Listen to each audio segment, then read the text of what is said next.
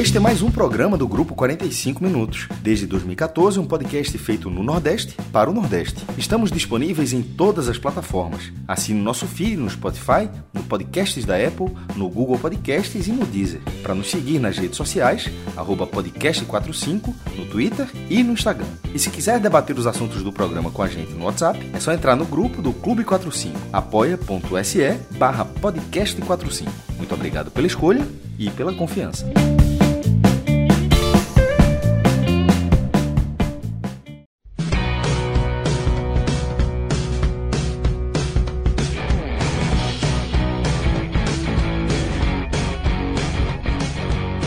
Fala galera ligada aqui nos canais do Grupo 45 Minutos, sou Cláudio Santana. Agora sim começando oficialmente esse telecast live da derrota do Náutico por 3 a 1 para o Sampaio Corrêa, jogo nos aflitos. Primeira vitória do Sampaio Corrêa fora de casa na Série B. O Sampaio tem uma grande campanha em casa, mas fora estava muito mal. E venceu, praticamente encaminhou é, a permanência aí na, na, Série B. E o Náutico praticamente é, rebaixado, né? Matematicamente ainda não, mas eu acho que é, moralmente, é, depois de uma derrota dessas, não, é difícil achar um torcedor que ainda, ainda acredite. Né? Eu estou aqui nessa live com Rodolfo Moreira, com Iago Mendes, nos trabalhos técnicos, é, Rafael Estevam, nosso querido relógio, e Danilo Melo. E aí, galera, hoje não vai ter muita água suja, né? não tem muito clima para água suja. A gente vai começar falando. Eu acho que hoje, é, além do jogo, né, vai muito o, o contexto, né, a situação do Náutico na, dessa Série B, na verdade não é nem da Série B, né, da temporada toda. É, participei de vários telecasts esse ano com o Rodolfo. Falamos muito, mas acho que ainda tem muitas coisas é, é, para falar. E Rodolfo estava tava lá no jogo. Hoje eu não fui, eu estava com pressentimento, eu até falei fora do ar, que eu estava com pressentimento de que, de que é, não ia dar muito certo.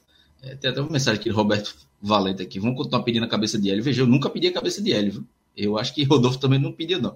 E é o mínimo dos problemas esse, né, do, do Naldo. Mas, enfim, vamos começar é, falando, Rodolfo, primeiro esse contexto, né? É, você deu uma tweetada falando que é, quem tiver estômago, né, para acompanhar a live, que, que chegue junto, porque acho que vai ser um, um, um desabafo e um, uma análise importante. E aí a gente falou nos últimos jogos, né? O pulso pulsava, ainda que fraco, mas pulsava. O Náutico ainda estava vivo. Os últimos resultados das, da última rodada dessa foram deixando os batimentos mais fracos. E essa derrota aí já deixou quase zerado, né? Ainda não matematicamente, como eu disse, mas tá bem zerado. E aí, Rodolfo? É, hoje, 23 de setembro, ainda faltam sete jogos, né, se eu não me engano, para terminar a Série B. Náutico praticamente rebaixado, mais um rebaixamento.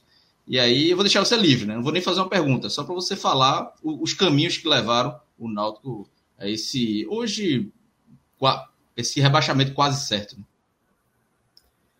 É isso, Cláudio. Boa noite, boa noite, Iago, boa noite todo mundo que está aqui com a gente.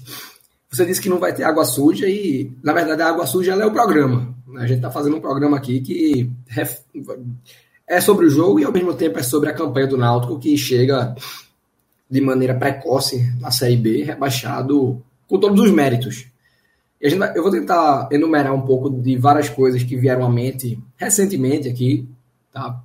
É, e que, de certa forma, é até um pedido de desculpa para quem escuta a gente, sobretudo de forma recorrente, porque é, de certa forma, tudo que a gente vem dizendo desde janeiro. Né? Eu lembro que em janeiro você trouxe, né, como uma pessoa mais ligada na cobertura do Náutico, no dia a dia do clube, de que em janeiro tudo que se falava lá dentro era que o Náutico há anos, né, há algum tempo, só, só se falava dentro do Náutico que há 20 anos o clube não era bicampeão pernambucano. Né? Há 20 anos o Náutico não conquistava esse bicampeonato que veio nesse ano em uma final contra o Retrô.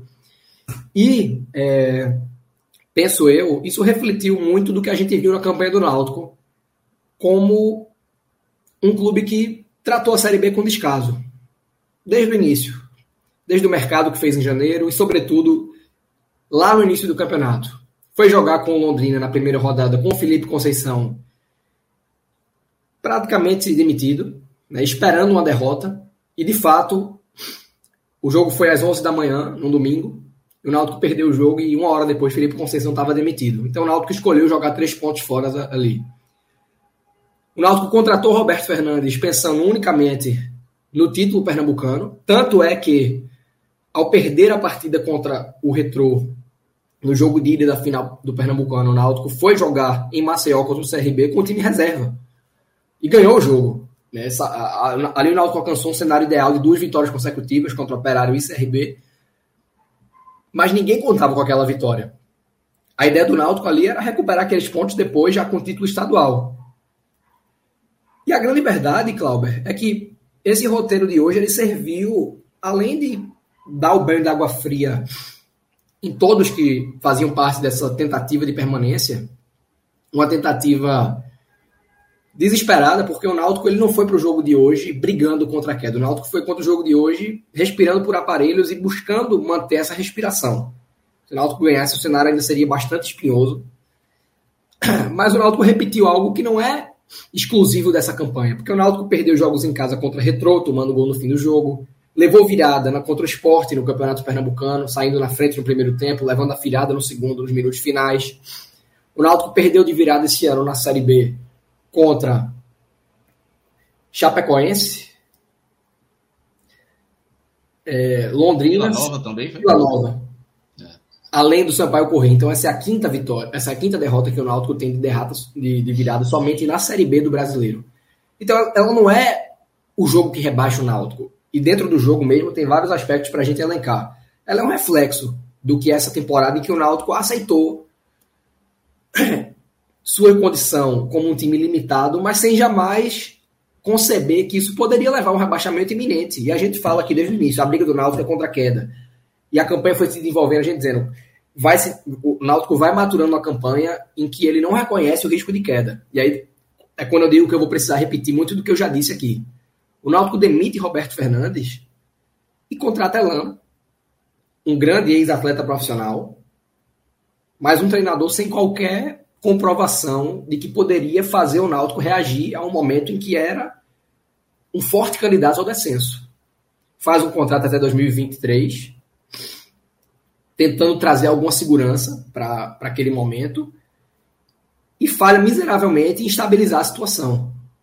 E aí você vê o Vila Nova, né, um clube que desde o início do campeonato assumiu essa briga contra a queda.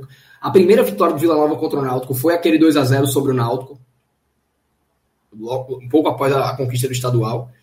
E o Vila Nova trouxe o Alan Al, que passou algum tempo desempregado enquanto o Náutico já dava indícios de sucumbir na Série B. E hoje o Vila Nova é um time fora da zona, com alguma gordura nessa briga contra a queda. E um time que provavelmente vai permanecer por ter reconhecido seu patamar na competição. Um patamar muito, mas muito, Clauber,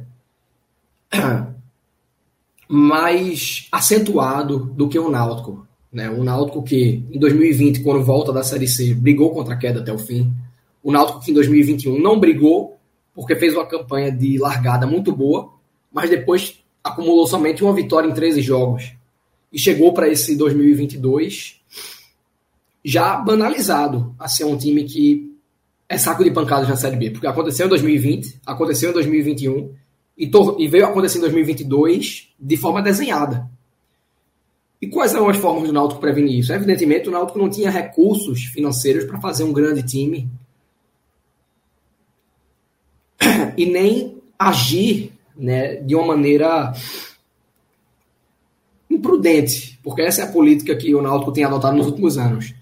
Mas o Náutico tinha alguns indicativos de que sua defesa não era confiável desde o meio da Série B de 2021 o Náutico tinha indicativos de que seus centroavantes não eram confiáveis desde a lesão de Chiesa no meio de 2021 também, e ainda assim se optou por começar a temporada com Álvaro, por contratar um jogador sem nenhum histórico como Amarildo, e sobretudo, e aí eu acho que a gente tem uma correlação direta com o jogo de hoje, de que Júlio, da base, era uma alternativa de custo-benefício altíssimo para você investir, sobretudo no estadual e na Copa do Nordeste. Júlio começou a temporada fazendo gol e hoje ele fez uma coisa que Chiesa não conseguiu fazer em toda a temporada, que foi participar de um gol desde a construção. Né, Júlio, o Náutico começa o jogo tal como começou contra o Vasco e nas últimas partidas, muito bem, né, jogando em cima, fazendo triangulações, dando profundidade. E o gol sai de uma bola que Júlio faz o passe no vazio, direção, não, no corredor esquerdo, corre para a área, recebe um cruzamento primoroso de João Lucas e direciona a bola de cabeça para o gol. Abertura de placar, tal como foi contra o, o Ituano, tal como foi contra o Brusque.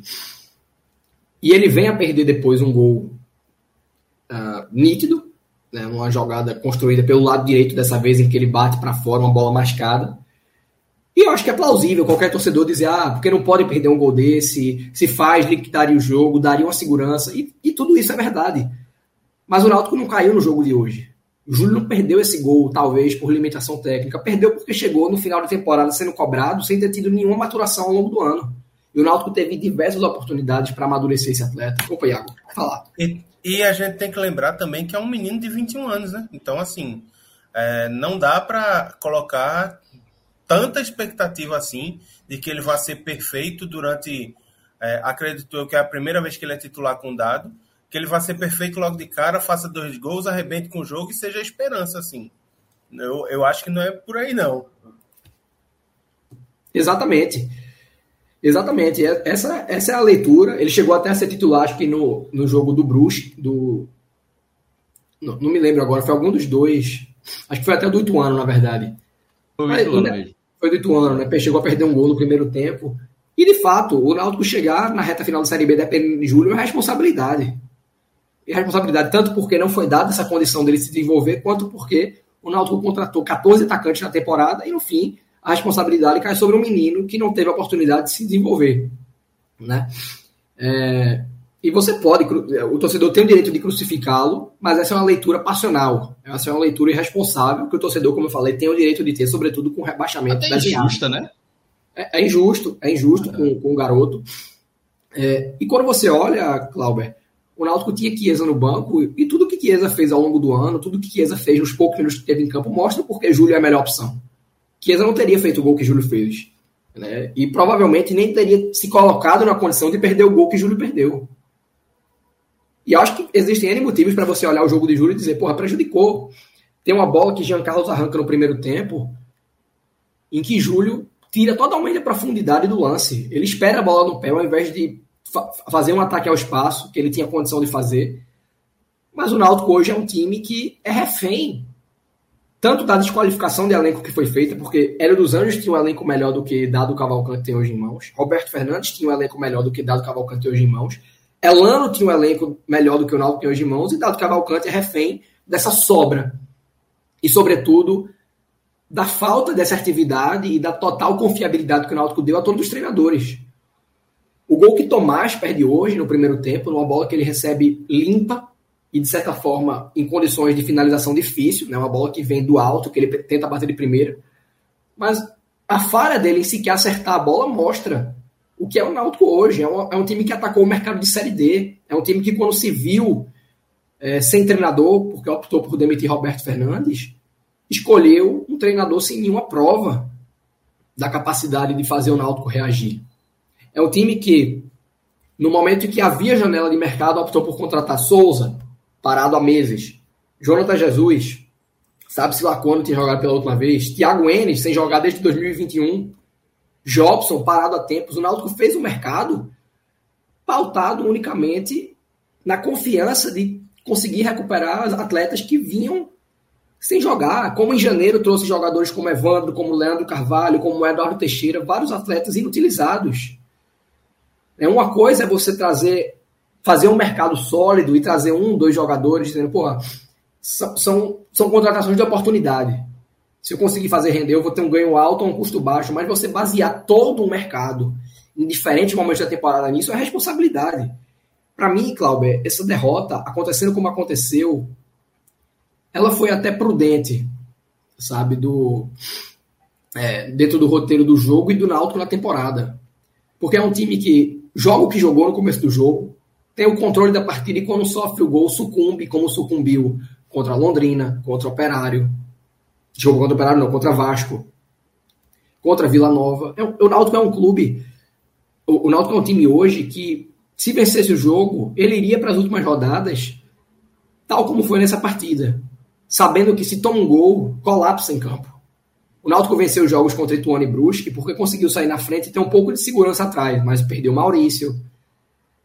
Tiveram várias alterações no sistema defensivo, então uma hora tomaria esse gol, como tomou hoje. né, depois de sair na frente, o gol do Gabriel Poveda. Esse é o quarto gol do Gabriel Poveda sobre o Náutico, inclusive. Chegou a marcar contra Juve, pelo Juventude em 2019, pelo Brasil de Pelotas em 2020. E a evidência desse jogador nessa Série B, ela é, de certa forma, também uma marca dessa gestão do Náutico, que não consegue ser assertivo no mercado. O Náutico não consegue enxergar... Porque, veja bem, o Gabriel Poveda, ele é um jogador que até essa passagem no Sampaio, no Sampaio Corrêa jamais fez gols nunca foi um jogador marcado pelo número de gols feitos. Mas tal como o Della Torre no CSA em 2020, e tal como o próprio Kleber no Ceará, num patamar acima, o Náutico não consegue enxergar porque não existe um trabalho de análise de mercado. Qual foi o atacante que o Náutico trouxe fora do seu escopo, né? porque Chiesa era um jogador que está no radar do Náutico desde o dia que saiu, que, foi trazido para render aqui. Foi Vinícius. E Vinícius não é um mérito da, da prospecção do Náutico. Ele foi uma indicação de Gilson Kleina, tal como Arthur Henrique foi de Elano, como Tomás foi de Elano, como Júlio Vitor foi de Elano. O Náutico depende hoje da indicação de treinadores para atuar no mercado. E por isso não consegue acertar. Outros times não tinham condição de, de, de entender o Gabriel Poveda, mas o Náutico tinha, por ser um, um, um jogador que fez gol no clube em outros momentos. Mas jamais entrou no radar do Náutico, porque não existe esse trabalho preventivo de prospecção de mercado. O que existe são tentativas de desespero. E aí você morre abraçado no ah, a gente acertou em Wagner Leonardo, tudo bem, acertaram. A gente acertou em Lucas Perry, mas são tiros isolados ao longo de um recorte de um ano. Quantos jogadores o Náutico contratou entre uma contratação e outra? Quantos atacantes se trouxe desde o início da gestão de Edno? Né? E quantos deram certo? É um índice de acerto muito baixo. E principalmente, e aí eu vou até passar a palavra aqui para o Iago, para a gente depois poder entrar no jogo em si, que eu é, cheguei a tocar em alguns pontos, é uma desconexão de realidade gritante. Porque dos poucos jogos que eu cheguei no ano, um deles foi o do Novo Horizontino, que o Náutico fez, acredito eu, sua melhor partida na Série B, venceu por 3 a 1 chegando a abrir 3 a 0 no primeiro tempo. Eu ouvi depois da partida, da boca de membros da direção do Náutico que agora o Náutico estava de volta na briga por um acesso. E veja, não é que o Náutico estava de volta, o Náutico nunca chegou a estar, e muito menos aquela exibição, aquele resultado colocava o Náutico em qualquer momento. Aquele era um, uma, aquele era um, é, um jogo, uma leitura para identificar né, canais de afastamento dessa briga iminente contra o Z4. E aí o Náutico vai e perde do, do Grêmio como perdeu, perde da Chapecoense como perdeu, troca um treinador e aí você tem toda uma condição de refazer esse planejamento e assumindo, por realmente a minha briga é aqui embaixo. Mas não, você traz um treinador desconectado do momento, com um contrato até o fim do ano que vem, que é uma afronta ao torcedor, você não saber nem que divisão vai jogar e você fazer um contrato de um ano e meio, sendo o Náutico um clube que não tem, nos últimos 20 anos, Murici não conseguiu ter, não conseguiu não, Murici não teve porque optou por sair, mas Zé Teodoro, que começou uma temporada e acabou, não teve um ano e meio. Roberto Fernandes, que veio cinco vezes, nunca teve um ano e meio. Hélio dos Anjos fazendo o que fez, não teve um ano e meio. E o Náutico faz com Elano, um técnico que começa de carreira, com o Náutico em crise, um contrato de um ano e meio. Então, independente da multa, é inadmissível. É uma afronta ao momento. O Náutico escolheu, em diversos momentos, quando foi para o jogo do Londrina com o Felipe Conceição, quando trouxe Roberto Fernandes, quando escolheu não demitir Roberto Fernandes em vários momentos que teve a situação para demitir, quando trouxe Elano e quando se recusou a demitir Elano, muito cedo, quando se viu que não daria certo. A gente falou aqui, Cláudio, eu lembro com nitidez, depois do jogo do Bahia, olha, qualquer clube pensando em deixar o ego de lado, chegaria para Elano, olha, não deu certo. É, eu, eu, concordo que da nossa parte é, é uma afronta a seu trabalho a gente pegar dois jogos seus e demitir, mas é nítido que não vai dar certo. Eu preciso reconhecer o erro antes que seja tarde demais. E o Náutico segurou Elano por muito mais tempo para trazer Dado Cavalcante e ele fazer o que fez. Dado conseguiu fazer uma, uma, uma, pontuação até razoável para o patamar do Náutico. Venceu o jogo sem tomar gol, tendo um controle de jogo, fez bons jogos, incluindo quando perdeu, mas é muito tarde. Né? O Náutico está rebaixado não é agora, depois que perdeu esse jogo, não é do momento que perdeu para o Vila Nova. O Náutico está rebaixado no momento em que escolheu fazer as escolhas que fez na temporada. Isso vai lá de trás, desde janeiro. Então a gente está aqui fazendo uma análise do jogo de hoje, que na, na verdade ainda está tá carente de acontecer, e vamos fazer. Mas é tudo isso que a gente aponta aqui, é você saber que Camutanga vai sair e deixá-lo sair sem nenhuma reposição, esperar mais de um mês para trazer Maurício, ser um jogador tal como Thiago Enes, tal como Jobson, tal como Souza, tal como Jonathan Jesus, parado há muito tempo, em uma idade avançada. Né? Então foi uma escolha. Né? O Náutico vai jogar a Série C mais uma vez, o Náutico vai mais uma vez cair como lanterna da Série B, tal como aconteceu em 2017, e vai se apequenando dessa forma por escolha e omissão da direção. Não adianta chegar e dizer, ah, porque a gente teve muitas já, porque se aquela bola de Chiesa contra a Chapecoense entra, e, e, cada jogo tem sua história, mas o Náutico não pode se pegar a momentos isolados, se a bola de Júlio entra hoje, se alguém chegar a dizer isso, é uma responsabilidade muito grande. Porque esse é o trabalho de uma temporada consolidado. Consolidado. E aí, para não, não, monopolizando a live, vou passar a palavra para Iago para ele também dar essa leitura dele. Só para falar um ponto aqui que Rodolfo citou, que é a, a, a, desqualificação do elenco do Náutico, né? Assim, eu sou acostumado a ver o elenco do Náutico, Rodolfo também, a gente é, era sempre uma crítica às antigas diretorias, né? Que o Náutico montava um elenco fraco para o Pernambucano e um melhor para o Campeonato Brasileiro, seja da Série B, seja da, da Série A. Seria historicamente até questão de dinheiro também, né? É, isso acontecia muito. E pelo segundo ano consecutivo, o Náutico tem um time do Pernambucano melhor do que teve no Campeonato Brasileiro. E isso eu nunca tinha visto no Náutico. Mais de 20 anos, mais de 20 anos que eu acompanho o Náutico, eu nunca tinha visto isso. Do ano passado, é, a pessoa, dá para colocar a culpa, óbvio que na falta de competência da diretoria, mas um pouco de azar também. É, tem questão de Eric, Wagner Leonardo, Chiesa machucou, é, é, enfim, teve outros problemas, contratou Caio Dantas e Caio Dantas é, demorou para engrenar, teve uma lesão, enfim desse ano foi proposital. Assim, foi uma desqualificação proposital, porque o Náutico se livra de titulares, perde Camutanga, é, perde, perde Haldane, perde outros jogadores. Se a gente pegar a escalação da final do Pernambucano, Náutico e Retrô, é um time muito melhor do que entrou hoje.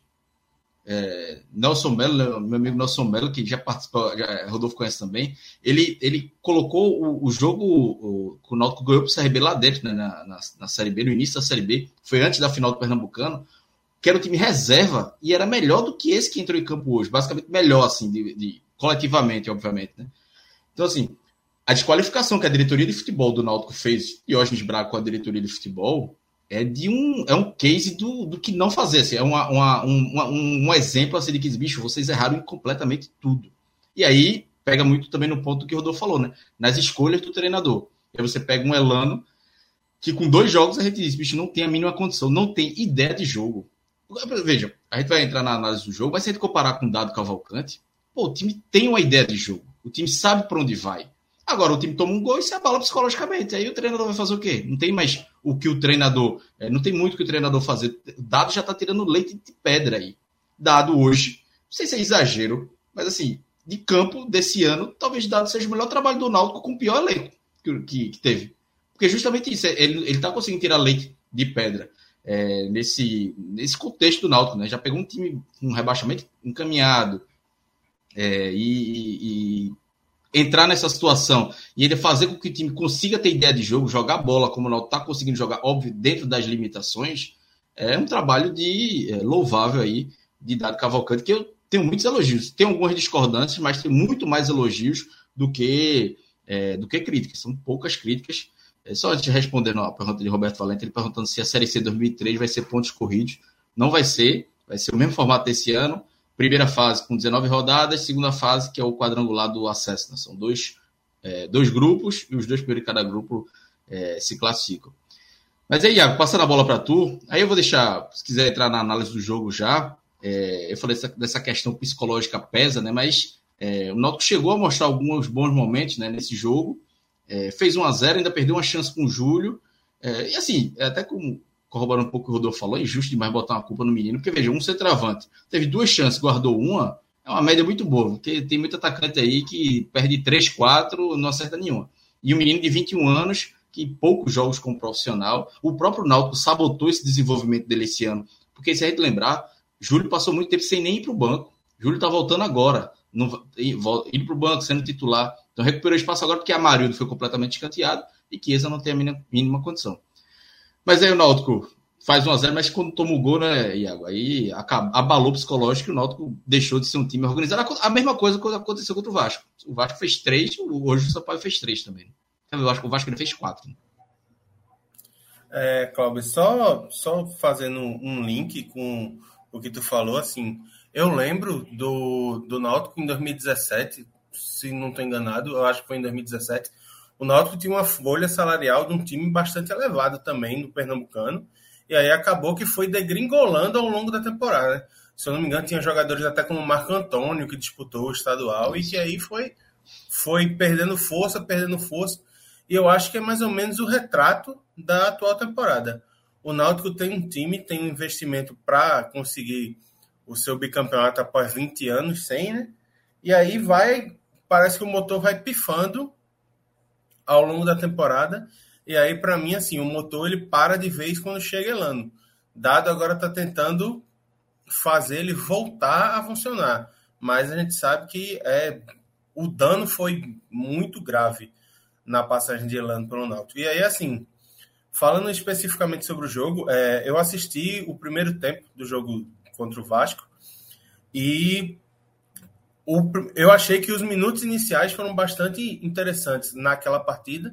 E assim não eu não vi o grau de intensidade tão alto como foi em São Januário, mas eu vi um Náutico se apresentando bem nos primeiros minutos de partida, indo tentando apertar a saída de bola do Sampaio Correia, tentando é, criar soluções no meio campo, porque o Náutico ele também tem esse problema que assim, apesar de o jogo começar 0 a 0 e como vocês bem falaram e eu devo citar mais para frente, o Náutico ele colapsa em campo depois que leva um gol. Parece que o time ele já entra com aquela carga de falta de confiança, de tentar a jogada mais arrojada, tentar o passe mais difícil, tentar fazer o fora da caixa. Já começa a partida assim. E aí, assim, o Náutico tem um pouco de dificuldade para criar nos primeiros nos cinco primeiros minutos e na primeira estocada é, Júlio começa a jogada, faz um passe para João Lucas que entra muito bem pelo corredor esquerdo, cruza e ele tá lá para finalizar. E aí assim, o Náutico parece que acorda e cresce produção e pô, esse jogo tá pra gente, a gente vai conseguir mais uma vitória. E aí domina o Sampaio Correia em determinada medida, cria chance, como acho que o Rodolfo bem citou, a de Tomás e a de Júlio, que para mim foi a maior delas é, no primeiro tempo, além do gol. E aí, assim, não consegue matar o jogo. A gente vê o Náutico começar a perder um pouco a intensidade, até porque é normal. Eu, um time não consegue jogar marcando tão em cima, marcação tão alta durante o jogo inteiro. E aí, conforme vai perdendo essa intensidade na marcação, a gente vê o Sampaio Correia começar a tocar a bola, a distribuir, a aproveitar a velocidade do Igor Catatal, o Léo Tocantins aparecendo para fazer algumas tabelas com o Rafael Vila, e aí começa a cavar algumas faltas na intermediária e bolas começam a ser lançadas na área do Náutico. E aí lança uma, o Náutico espana, lança a segunda, o Náutico consegue espanar, e aí quando chega a terceira bola, é, Pará faz um, um, bom cruzamento, Rafael, Vi, que é Rafael Vilão, desculpa, Igor Catatal, que tem essa qualidade na bola aérea, foi uma coisa que, inclusive, é, durante a reportagem de jogo, foi dito que o Dado Cavalcante trabalhou essa defesa de bola aérea do Náutico para que isso não acontecesse, mas a defesa permite que o Igor Catatal consiga desviar a bola que sobra para o Gabriel Poveda, que está no momento iluminado. Vai lá e guarda. E aí, depois que o Náutico toma o gol, parece que o jogo acabou. Porque começa a errar muito passe, começa a não conseguir mais sair em velocidade, tá saindo velocidade pela esquerda com o João Lucas e tentando é, as jogadas com o Everton Brito, que mais uma vez muito mal, não conseguia dar sequência nas jogadas. E aí o Sampaio Correia, depois do empate, melhora no jogo, começa a apertar um pouco mais no e quase chega ao segundo gol, né? Porque tem uma bola que, se eu não me engano, é o Igor Catatal, que entra frente a frente com o Jean e o Jean consegue tirar a bola do pé dele. E aí o primeiro tempo acaba nisso, assim, o Náutico toma esse susto, mas vai para o intervalo com o o 1 a 1 e aí a gente espera que assim Dado consiga dar um choque no vestiário, incentivar os atletas e tentar recuperar o psicológico do time que parece que se perdeu nos últimos 15 minutos de jogo.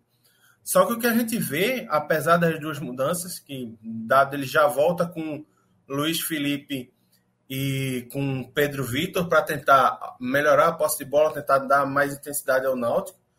A gente não vê isso, a gente vê um Náutico ainda muito inseguro em campo. E aí o panorama do início do segundo tempo é muito parecido com como terminou o primeiro. O Sampaio Correia tentando né, chegar, mas com muita dificuldade, muita dificuldade para conseguir chegar. E aí quando o Pimentinha entra, o Sampaio Correia melhora, continua apertando, mas sem ter tantas chances de finalizações perigosas ao gol do Náutico. E aí o Náutico ele vai conseguir ter a primeira boa chance depois de 25 minutos de jogo.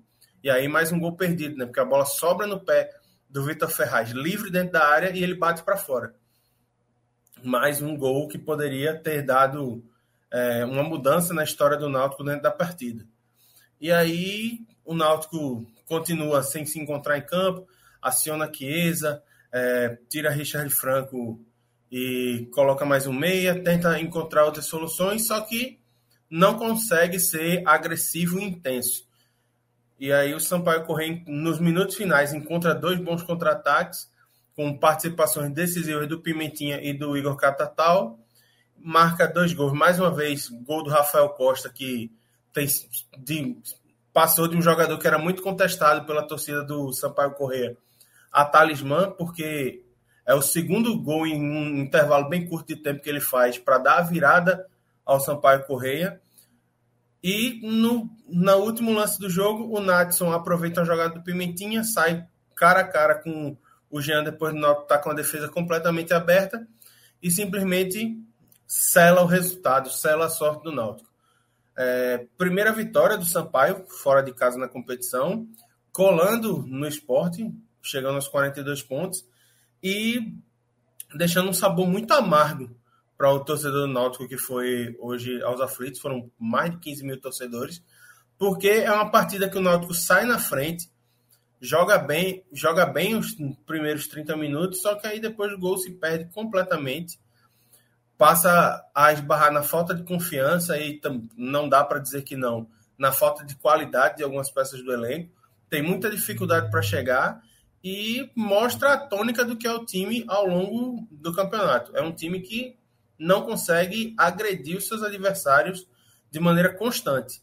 É um time que tem um dano psicológico cada situação em que se encontra bastante considerável e que depois que toma um gol em qualquer uma das partidas, seja ele de empate ou saindo atrás no placar, não tem forças para reagir. E aí foi assim que eu vi o jogo foi assim que eu vi o Náutico em campo mais uma vez é, nessa Série B. Rodolfo, é... pegando um pouco, o Iago fez o um resumo aí, muito bem explicado do que foi o jogo. Você falou também uma, uma hora da, da, questão dos gols perdidos, do, do gol perdido por Júlio, né? Ah, poderia mudar a história do jogo. Mas assim, não dá para colocar nesses sis, né? É uma derrota justa, né? Acho que não tem muito o que questionar por tudo que foi o Náutico. E assim, e ressaltar, né? Não é um problema desse jogo, né? Como você bem disse, é um, um problema antigo, né? De temporada toda. Exatamente, Cláudio. É, é um retrato da temporada. E veja, o que o Náutico acabou sucumbindo hoje, a nível técnico, ele é originado nessa fragilidade psicológica de um time que toma um gol e a gente sabe que isso praticamente condena como o jogo já estava 1 a 0 a expectativa mínima era de um empate, né, que inverteria a pressão. A conta do Náutico racional era três pontos hoje, um ponto na ilha e tentar chegar vivo no Tombense. Então esse empate ele redicionaria isso para o empate hoje e tentar buscar o improvável na Ilha do Retiro. Improvável porque a gente sabe que o aproveitamento do Náutico em clássico lá é, é pífio. Não lembro a última vez que aconteceu uma vitória no Nacional. E você tem essa a, a nível de segundo tempo, o Náutico essa equipe entregue. Contra o Bahia foram três gols a partir dos 25 do segundo tempo. Contra o Vasco foi o que aconteceu. Hoje foram mais dois ali nos últimos 10, 15 minutos de jogo. Então a gente tem esse retrato é, de um time que já tomou várias viradas em casa, sobretudo no fim do jogo. Chapecoense foi assim, Vila Nova foi assim, Londrina nem tanto para o fim, mas também no segundo tempo, o esporte, os dois no segundo tempo, é uma equipe que tem essa fragilidade diagnosticada há muito tempo e que se optou por não corrigir. E você tem um goleiro vindo da Série D, que é o Jean, um zagueiro vindo da Série D, que é o Arthur Henrique. Né, é uma equipe desenhada né, com o ataque de um menino da base e outro jogador egresso da Série D, que é o Everton Brito, para isso. E estava jogando cada jogo como se fosse uma final, mas quando você não tem técnica e psicológico, isso fica bem difícil. Eu acho que o Náutico começou o jogo muito bem, né, tanto que o gol saiu cinco minutos com a jogada bem trabalhada, e depois o Náutico consegue pelo menos mais duas oportunidades. E a organização do Sampaio somada ao gol, ela tira um pouco que o Náutico tinha de organização, que era, primeiro, profundidade em campo, né, por mais desorganizado que fosse, o Náutico conseguia dessa profundidade, e no momento que perde o gol, o Náutico, a partir da segunda fase de construção, ele tem o último jogador adiantado na intermediária do, do Sampaio Correia. O Náutico deixou ele dessa profundidade e passou a depender de toques curtos ser um time que joga na profundidade. Souza é um cara que busca profundidade, Jean Carlos é um jogador que dá passe no vazio, o próprio Júlio é um jogador que quando tem a bola procura os flancos do campo, então sem profundidade você não consegue fazer isso acontecer. E olhando para o banco, né, você tinha um Chiesa inoperante, um Luiz Felipe, e aí eu não estou falando nem no da base, que foi a primeira mudança, mas o PH que é um emprestado do Atlético Goianiense, que talvez seja o melhor ponto que o Náutico tem, mas que passa um momento pessoal delicado, teve um problema de saúde com o filho, que não vem tendo a oportunidade. E é basicamente isso. Né? O Luiz Felipe da base é um atleta que eu acho que até entrou muito bem no, no, no, no jogo de hoje, conseguiu dar alguma assertividade nos passes curtos, mas é outro jogador que também você não espera que, alter, que mude o jogo. Enquanto o Sampaio Correia tinha um Pimentinha, é, o Pimentinha, um jogador que há 10 anos praticamente dá trabalho no Náutico em Série B, fez gol em 2020, fez gol em 2000 e nesse ano, ela deu essa assistência no jogo. E outros jogadores conhecidos. É, o Rafael Costa, acho que deve ser o quarto gol dele em cima do Náutico. É, deve ter feito uns dois pelo Ceará, fez pela Ponte Preta lá em 2014, fez agora. É, e é uma equipe que, apesar de não ter vencido fora, tem seus referenciais técnicos bem definidos. Eu lembro quando o João Lucas ele tomou um cartão amarelo no primeiro tempo, matando um contra-ataque. Eu falei, pô, a minha preocupação agora é que vai entrar um Pimentinha no segundo tempo, descansado para jogar em cima do João Lucas amarelado. E ainda que o João Lucas já tenha sido expulso, o, terceiro gol do Sampaio Corrêa sai de uma transição do Pimentinha. Faz o drible, faz o. e, e dá o passe para a finalização tranquila. Não me recordo nem quem fez o terceiro gol agora. Foi o Natson. Natson, isso. Renato Teixeira. E nessa carência de referências técnicas somada a esse abalo psicológico, era muito inviável o Náutico buscar essa vitória. E o Náutico foi até seu limite. Teve a chance do Vitor Ferraz, que o Iago apontou, um jogo muito ruim do Vitor. E é, é engraçado você apontar isso do Vitor Ferraz, porque o jogador natural para a posição seria o Hereda. Mas pela falta de manejo nessa gestão de elenco, somado a, um rebaixamento iminente. Veja só, o rebaixamento do Náutico ele é tão iminente para todos fora da direção que o próprio Hereda disse há muito tempo que não queria mais jogar pelo Náutico e pegou um gancho de uma lesão em um momento ruim para inviabilizar qualquer retorno, porque o Náutico deixou de vender no momento certo, como foi com vários jogadores, porque o Náutico segurou é, numa insatisfação clara do jogador e trouxe reposições muito aquém. É o Thiago Enes, que não jogava em 2021. É o Anilson vindo de uma Série D. Quais foram os reforços do Náutico fora? Porque Souza é uma contratação interessante, isoladamente falando, talvez seja. Jobson é uma contratação interessante, isoladamente falando, talvez seja. Maurício é interessante, também de forma isolada, talvez seja. Jonathan Jesus, idem. Então, todas as contratações que o Náutico trouxe num contexto de realidade, elas eram oriundas de inatividade. Então elas morriam nessa limitação de jogadores sem nenhum parâmetro competitivo. E os que estavam a nível em, em competição, Anilson, Arthur Henrique, Tomás, Júlio Vitor, Jean, eram egresso de uma Série D. Então, quando você soma essa falta de qualidade né, a nível competitivo com jogadores que talvez tenham nível técnico, mas sem competição, a receita é desastrosa. E o Náutico fez um mercado 100% baseado nisso. Com trocas de treinadores sem timing, com escolhas equivocadas. Foi Roberto Fernandes, depois foi Elano. E dado estava disponível quando o Roberto Fernandes caiu. Faltou esse reconhecimento do momento. É, e aí você chega no jogo de hoje com um treinador que conseguiu organizar a equipe, mas organizar a equipe não é mais suficiente. Você precisa de ritmo de pontuação, e a gente já dizia aqui, o Náutico não vai ter esse ritmo. Hoje, o que é que me fez, como torcedor, sair de casa? E, sobretudo, sendo um torcedor, e eu digo aqui já há algum tempo, para mim o Náutico caiu. Agora, como torcedor, eu tinha ciência de que cada vitória do Náutico perpetuaria o suspiro da campanha. Então, se ganhar hoje, vai para do retiro para ganhar, porque se perdeu, acabou o campeonato. Então, era o último jogo que você tinha condição de ir para torcer pelo Náutico com algum nível de esperança. Porque a partir de agora é cumprir tabela. É cumprir tabela. E a tabela do Náutico é tão desfavorável assim. Você pega um esporte muito pressionado, para pegar um Tom Benz que provavelmente já vai estar tá vendo a briga de longe entre Londrina e Vasco um Criciúma que está dividido entre a segunda divisão estadual e o meio de tabela também já é evidente. O Grêmio, no final das contas, já deve chegar aqui com acesso garantido. A Chapecoense fora é um jogo de paridade. O Novo Horizontino é um time impressionado. O Náutico tem uma tabela favorável, mas o Náutico conseguiu a proeza. E aí eu acho que a fala de água ela é precisa. Em 2017, o Náutico da primeira rodada, que foi um time que jogou em casa com o América Mineiro e empatou em 0 a 0 era um time que se sabia que cairia. Porque todos os pilares técnicos, Thiago Alves, zagueiro, Marco Antônio, meia, Anselmo, atacante, todos eles, se já não tinham ido embora, porque Marco Antônio nem chegou a jogar pela Série B, já, já tinham a perspectiva de sair. Tanto é que Anselmo saiu nas primeiras rodadas, chegou a perder um pênalti, porque a crise política e financeira do Náutico ela era gritante. Então o Náutico caiu em função dessa crise institucional, política e financeira.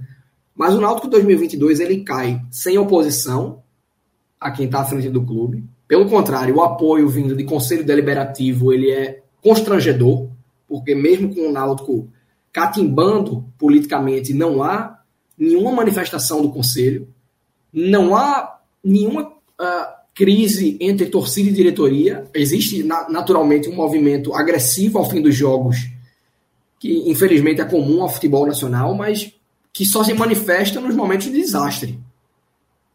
Né? É injustificável, mas é a realidade que a gente vive.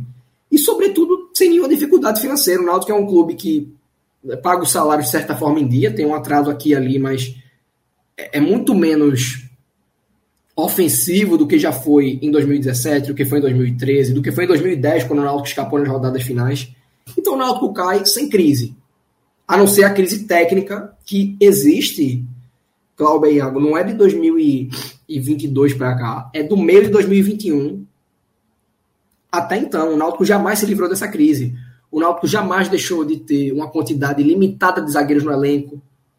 Várias vezes o Náutico jogou com uma, uma dupla de zaga improvisada porque faltava zagueiro, sem jamais repor, tecnicamente falando, a saída do Wagner Leonardo. O Náutico sabia que Camutanga sairia com alguma antecedência e não se preparou para isso. O Náutico sabia que havia uma vulnerabilidade na condição de Lucas Perry e esperou. Né, foi, foi uma infelicidade, mas era algo plausível esse interesse se manifestar no último dia da janela para bater na porta do retrô aqui a meia hora do clube e dizer, pô, bicho, a gente tá, o que, é que a gente vai fazer se você não emprestar esse goleiro? A gente vai ter que jogar com o Renan da base que não tem nem 50 minutos como profissional. Então a gente precisa dessa eh, disponibilidade de vocês e veio o Jean que acho que até deu conta do recado, estreou falhando, mas fez bons jogos, salvou o Náutico com 8 anos, hoje talvez até tenha falhado no primeiro gol. Mas é, é de certa forma, é uma é uma contribuição que o Retro deu ao Náutico nessa campanha responsável que o Náutico fez. Tanto a nível de tomada de decisão, quanto a nível de reconhecimento.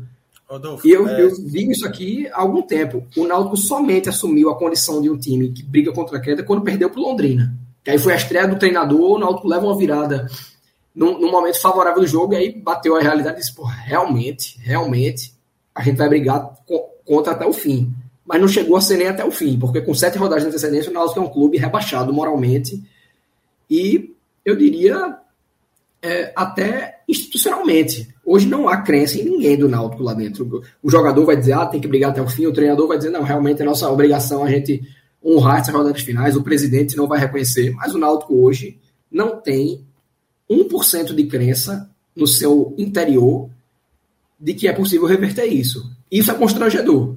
Isso é constrangedor, porque a gente já viu clubes menores, clubes com menos representatividade que o Náutico nessa rodada, talvez em situação similar, com alguma perspectiva de reação, por haver competição. Mas no Náutico não há. A matemática não ajuda e o Náutico chegou no momento mais crítico da temporada com o pior elenco possível, porque o Náutico não foi preventivo, porque o Náutico não foi assertivo no mercado, porque o Náutico não lapidou as joias da base que poderiam ajudar e chega agora sofrendo clinicamente, como já sofreu outras vezes, perdendo o Geovânio, sem nenhuma margem de reposição, com o Amarildo, que é o centroavante que mais pontos deu ao Náutico na Série B, porque nos dois jogos fez gol o Náutico pontuou, inativo há mais de 15 jogos. Como é que o centroavante que conseguiu. É, é, é o centroavante do Náutico com mais gol na Série B. Chiesa tem um, Júlio tem um, Amarildo tem dois, os dois gols do Amarildo resultaram em pontos e o cara não joga. Então, por mais desqualificado que seja, talvez fosse a melhor opção. Mas por algum motivo ele não está sendo relacionado. Então, no fim das contas, eu acho que o Náutico alcançou hoje aquilo que ele batalhou arduamente ao longo de toda a temporada.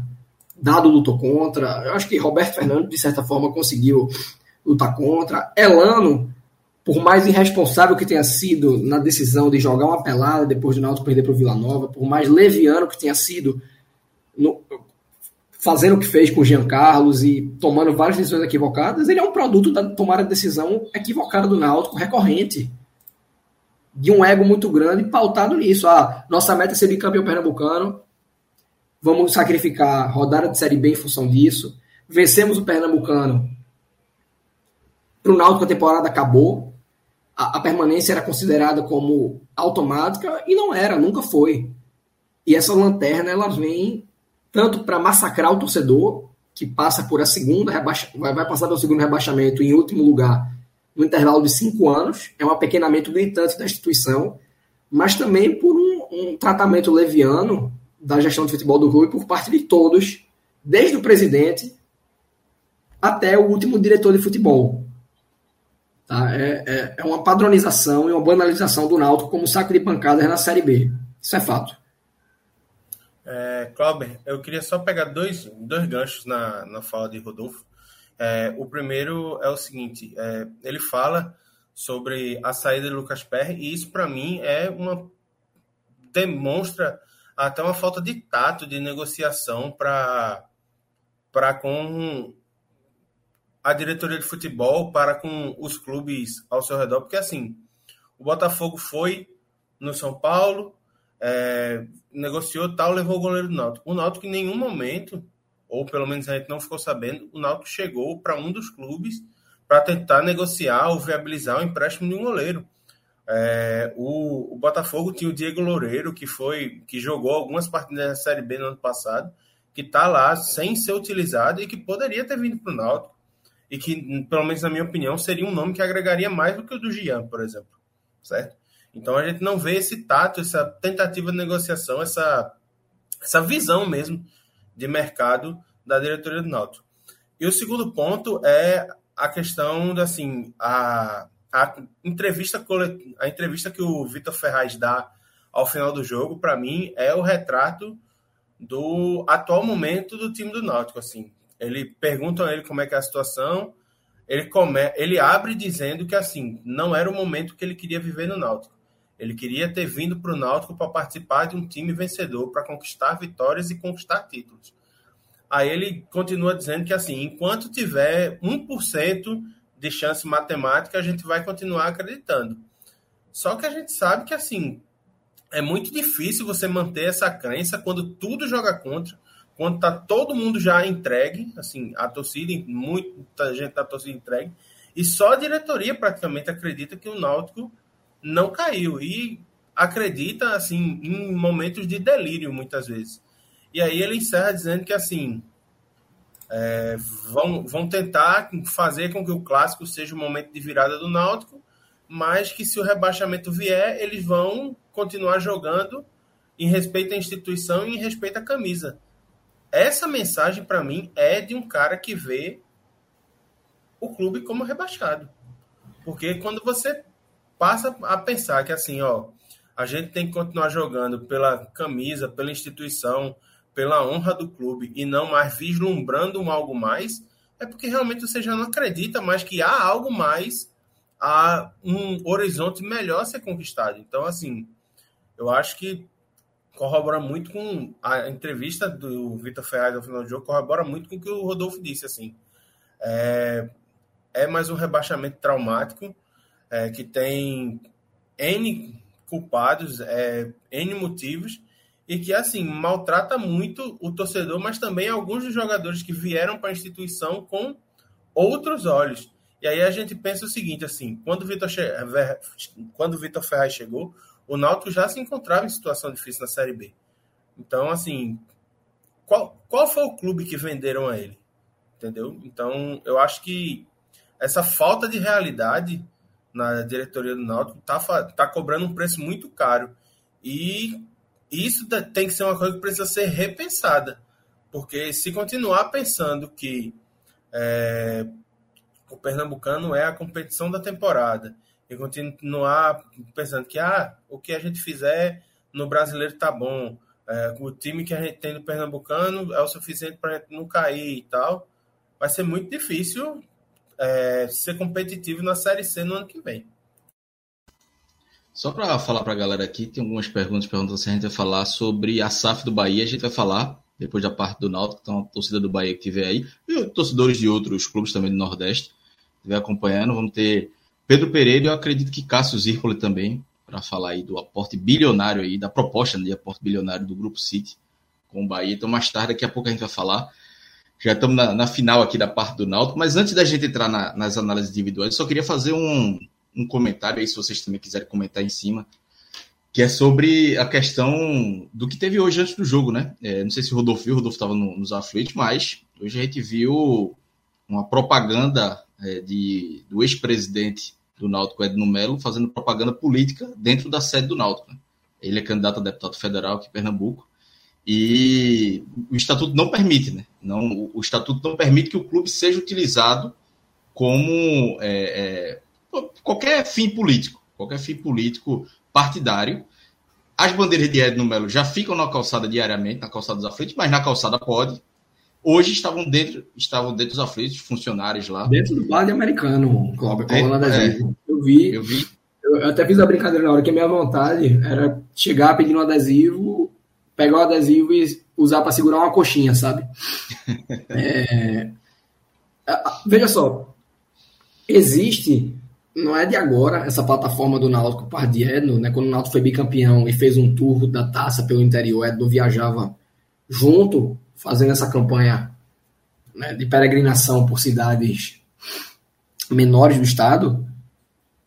E se você for olhar, cara, eu me lembro assim que quando o Edno ganhou a eleição e sobretudo quando ele começou a ter resultado, eu mesmo dizia, ó, eu, de certa forma não, não tenho muito o que diz, o que me orgulhar, porque eu jamais apoiei Edno. Eu, quando o Edno foi candidato pela primeira vez em 2015, ele me causou uma péssima impressão, porque ele tinha uma, uma empresa na época chamada Philly Service, que o primeiro ato de Edno como candidato foi pegar uma camisa do Náutico, estampar a marca da empresa dele no, no meio e fazer todo, toda a campanha dele baseada nessa propaganda da empresa.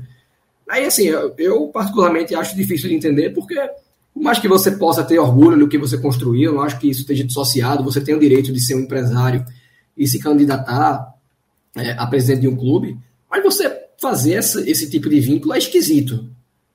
E eu acho que o Náutico hoje, de certa forma, ele é um clube em que se projeta politicamente. Talvez Diógenes não tenha esse perfil, acho que os erros de Diógenes são outros.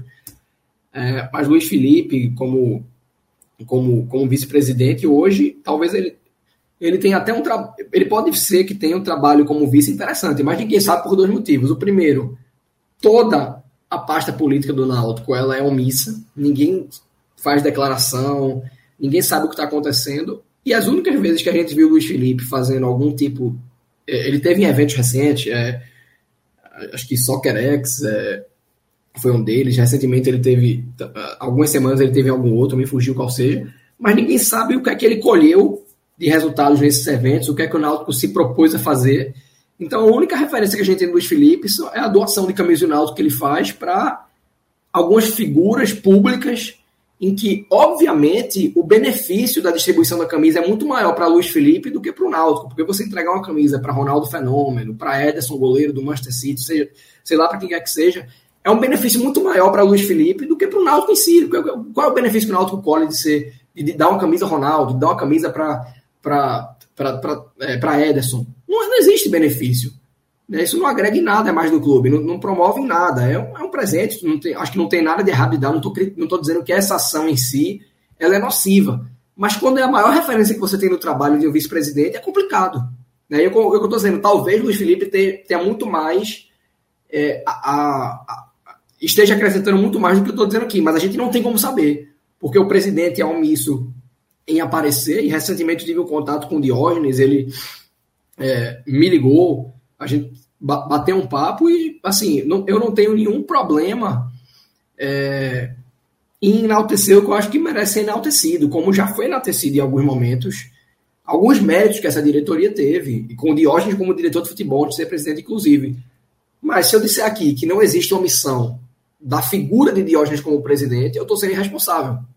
Porque o Náutico está rebaixado à Série C do Campeonato Brasileiro como lanterna, com rodadas e rodadas de antecedência, e a gente sabe que na segunda-feira não vai ter pronunciamento. A gente sabe que vão ser apontados diversos motivos para essa queda que não, não estão relacionados a ela. Ah, é, é azar da gente ter perdido. Não é azar ter perdido Lucas Perry. O Náutico, é, Joaquim Costa, que hoje está no marketing do Náutico, ele disse no ano passado, quando o Wagner saiu, uma frase que eu acho que cabe para Lucas Perry, que é: veja, se o preço de você ter jogadores como o Wagner, né, vindo emprestados e com a vulnerabilidade muito grande, foi esse da gente perder o atleta de forma precoce na temporada, que a gente pague, porque o, retorno técnico ele é muito elevado. Então não dá para dizer que você, quando o Lucas Perry fez o que fez na semifinal da Copa Nordeste, na, na final do Pernambucano, ao longo da Série B defendendo pênalti atrás de pênalti, você não podia ignorar o risco de perder o jogador, mesmo que fosse no último dia da janela.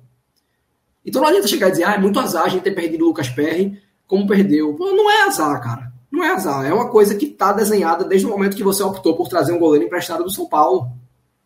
Do, do momento que o Lucas Perry começou a se consolidar como uma referência técnica, você devia, porra, se a gente perder esse goleiro, qual é o nome mais próximo de acrescentar tecnicamente viável ao Náutico hoje? Mas isso aconteceu e o Náutico não tinha esse nome em mente. Por isso que a gente bateu na porta do retrô e disse: pelo amor de Deus, libera Jean aí pra gente, porque a gente só tem algumas horas até a janela fechar. Então teve que ser com o que veio. E nem, de novo, não estou responsabilizando o Jean por nada nessa campanha. Como eu digo que não pode responsabilizar Júlio, como não pode responsabilizar Vitor Reais, porque não é. Veja só, o Náutico ele teve um apagão na Série B de 2020, com o Gilson Kleina como treinador. Né? E um elenco totalmente diferente, até com vários jogadores tecnicamente bem elevados. O Náutico teve um apagão na de 2021 com o Vinícius, com o Camutanga, né, com vários outros jogadores que não estão no elenco de hoje e com o Hélio dos Anjos e Marcelo Chamucha como treinador. Ninguém que eu citei aqui é ponto comum com o apagão, não vou dizer nem apagão, com a campanha constante que o Náutico fez na Série B de 2022. Qual é o ponto comum? É a diretoria de futebol e o presidente. Então não dá para você elencar ah, a culpa é de Alano que veio e tratou o Náutico de forma irresponsável, que perdeu cinco jogos em seis, ou de Roberto Fernandes, ou de Júlio, ou de. Não, não é, não é. O Náutico fez uma sucessão de escolhas que vem desde a Série B de 2020, que banalizou o Náutico como um clube que na Série B é um saco de pancadas. É, é do Sampaio Correr não chegar, não vencer ninguém fora de casa, chegar nos aflitos e vencer com dois gols de vantagem é do Náutico ser um clube que. O Náutico é um clube que, nas duas vezes que subiu na Série B, em 2006 e em 2011, foi um clube que subiu pela força do mando. Em 2006 foram duas vitórias fora de casa, em 2011 acho que foram três. Então jamais foi um clube que foi buscar pontos fora. E o Náutico consegue a proeza de, em 2022, mesmo com a ausência de qualquer crise, que a gente já falou, com o bicampeonato que não vinha há 20 anos, como foi arrotado por toda a direção de futebol, incluindo o presidente, e com em vários jogos saindo na frente, que era um cenário completamente atípico. Você, você levava um gol do Náutico nos aflitos você corria atrás do empate.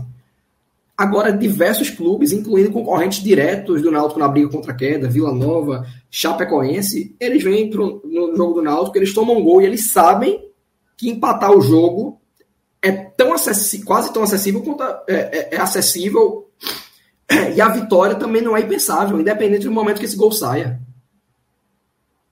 Porque, sobretudo, nos últimos minutos finais do jogo, o Náutico é totalmente frágil. O Sampaio Corrêa fez dois gols hoje e o, esse, o primeiro desses dois gols que eu menciono foi o da virada.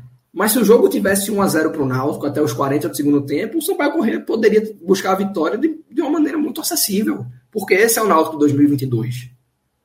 Contra o esporte foi assim no estadual. E eu, eu uso esse exemplo para mostrar que aquele time que era comandado por Felipe Conceição, que tinha Wagninho, que tinha Camutanga, que tinha Lucas Perry, é, que tinha Amarildo, que tinha vários jogadores que não fazem parte desse elenco, ele sofre das mesmas deficiências do time que perdeu hoje. E aquele Náutico tomou o primeiro gol aos 30 e o segundo aos 48. Isso poderia ter acontecido hoje, não é? Ainda que o treinador, já tenham passado outros três treinadores, ainda que o elenco seja radicalmente diferente, os problemas são os mesmos, porque não há correção. E não há correção porque o Náutico jamais reconheceu esse patamar de um clube que brigaria contra a queda. Quando reconheceu, restou recorrer ao que poderia, que era briga, é, recorrer à Série D, né, como o Náutico recorreu com Everton Brito, com, com todos que vieram da Ferroviária, com o Jean, e a jogadores que estavam parados e o Náutico era a única opção. Thiago Enes, Jonathan Jesus, Souza, Jobson. Então não há mérito, assim, você não pode chegar e dizer, ah, a gente trouxe o jogador do patamar de Souza. Veja, Souza jogou no Bahia, que, que, que vai subir. Se o Bahia quisesse contratar Souza, tinha contratado. Por que, é que o Bahia não trouxe? Porque o Bahia sabe que você trazer um jogador, mesmo com a qualidade técnica que o Souza tem nesse momento, é um risco. E é um risco que o Náutico correu e pagou, porque Souza na estreia contra o Londrina, ele deu assistência do gol para Chiesa, mas no segundo gol ele faz um passe para trás em recuo que culmina no segundo gol do Londrina. Não é culpa de Souza, é culpa de quem trouxe uma série de jogadores nessa condição, porque Thiago Enes, que veio também nessa mesma condição de Souza, parado há muito tempo, ele é quem fala no primeiro gol do jogo do Londrina. Então não dá, hoje foi Júlio, Londrina foi Souza e Thiago Enes, é, Operário foi um gol de lateral, Vila Nova foi. É, me ocorreu agora que falhou no, no, no, segundo gol do Vila Nova, também de lateral. Então, cara, assim, não adianta você ficar buscando personagens quando, como eu falei, o ponto comum. E aí tem uma frase, uma frase de Cabral Neto, né, que é, porra, o Náutico vem desde 2020 com cento, agora são mais, mais de 110 rodadas na Série B. E dessas 110, só 14 foram de estabilidade, foram as 14 primeiras de 2021. Então não é, é não, não é algo que que é fora do padrão. O Náutico banalizou ser um time que briga contra a queda, que virou saco de pancadas, que perde, que sofre sequências de derrotas atrás de sequências de derrota. É um clube que banalizou perder cinco jogos seguintes na Série B. E o, qual é o fato comum disso? É a direção de futebol. Não é treinador, não é atleta, não é uma limitação de gramado, não é nada. É a direção de futebol que comete os mesmos erros e se recusa a admitir. Por quê? Porque mesmo com esses erros, o Náutico conseguiu um bicampeonato pernambucano, porque o Náutico conseguiu um título de Série C, que é o primeiro nacional da história do clube, e usa isso como escudo. Né? É, é, é o ego, no fim das contas é o ego. E veja bem, a gente está falando disso aqui em setembro de 2022, tal como a gente falava da possibilidade de rebaixamento em 2022 em janeiro. Hoje não é um risco. Eu, eu não acho que seja uma, um, algo factível. Eu não acho que seja algo que seja a realidade do Náutico. Mas não é impensável o Náutico brigar contra a queda da Série C em 2023. Não é o patamar do clube. Existe tempo mais do que suficiente para você organizar a casa, para fazer uma Série C segura. E o acesso não dá para garantir, mas você brigar. Mas se o Náutico não tomar a prevenção de dizer, porra, o que é que hoje nos coloca em risco na Série C de 2023? Se isso não for pensado e discutido, o Náutico corre sim um risco que dá para a gente talvez mensurar a nível de montagem de elenco, vamos ver como vai ser, de escolha de treinador, de brigar contra essa queda. E o Santa Cruz está aí, o América de Natal está aí depois de cinco anos saindo, o Paraná está aí. Clubes, talvez. Eu falei de alguns que são de um patamar menor, acredito, mas que caíram numa condição similar. E ninguém cai para. E nenhum desses clubes grandes que jogou Série D caiu pra, quando caiu para a Série B, o patamar era, ah, não, a gente vai jogar e vai bater e voltar. Mas vai acontecendo. E mesmo que não caia, o Fortaleza passou sete anos. Então o Náutico não pode se colocar nesse, ah, a gente bate e volta, porque, veja, subiu em 2019 e foi primeiro lugar, tal como foi em 2018, mas por um minuto o Náutico não ficou na Série C em 2020. O Adem acaba um jogo antes, era mais um ano. E talvez estivesse lá até hoje. Então não dá. Hoje o momento é de, tudo bem, eu acho que o Náutico, como clube, tem que comprar esse discurso de enquanto houver condição a gente vai lutar. Mas lá dentro, esse núcleo de futebol, que é o grande responsável pela queda do clube, tem que pegar o momento e dizer, ó, a gente precisa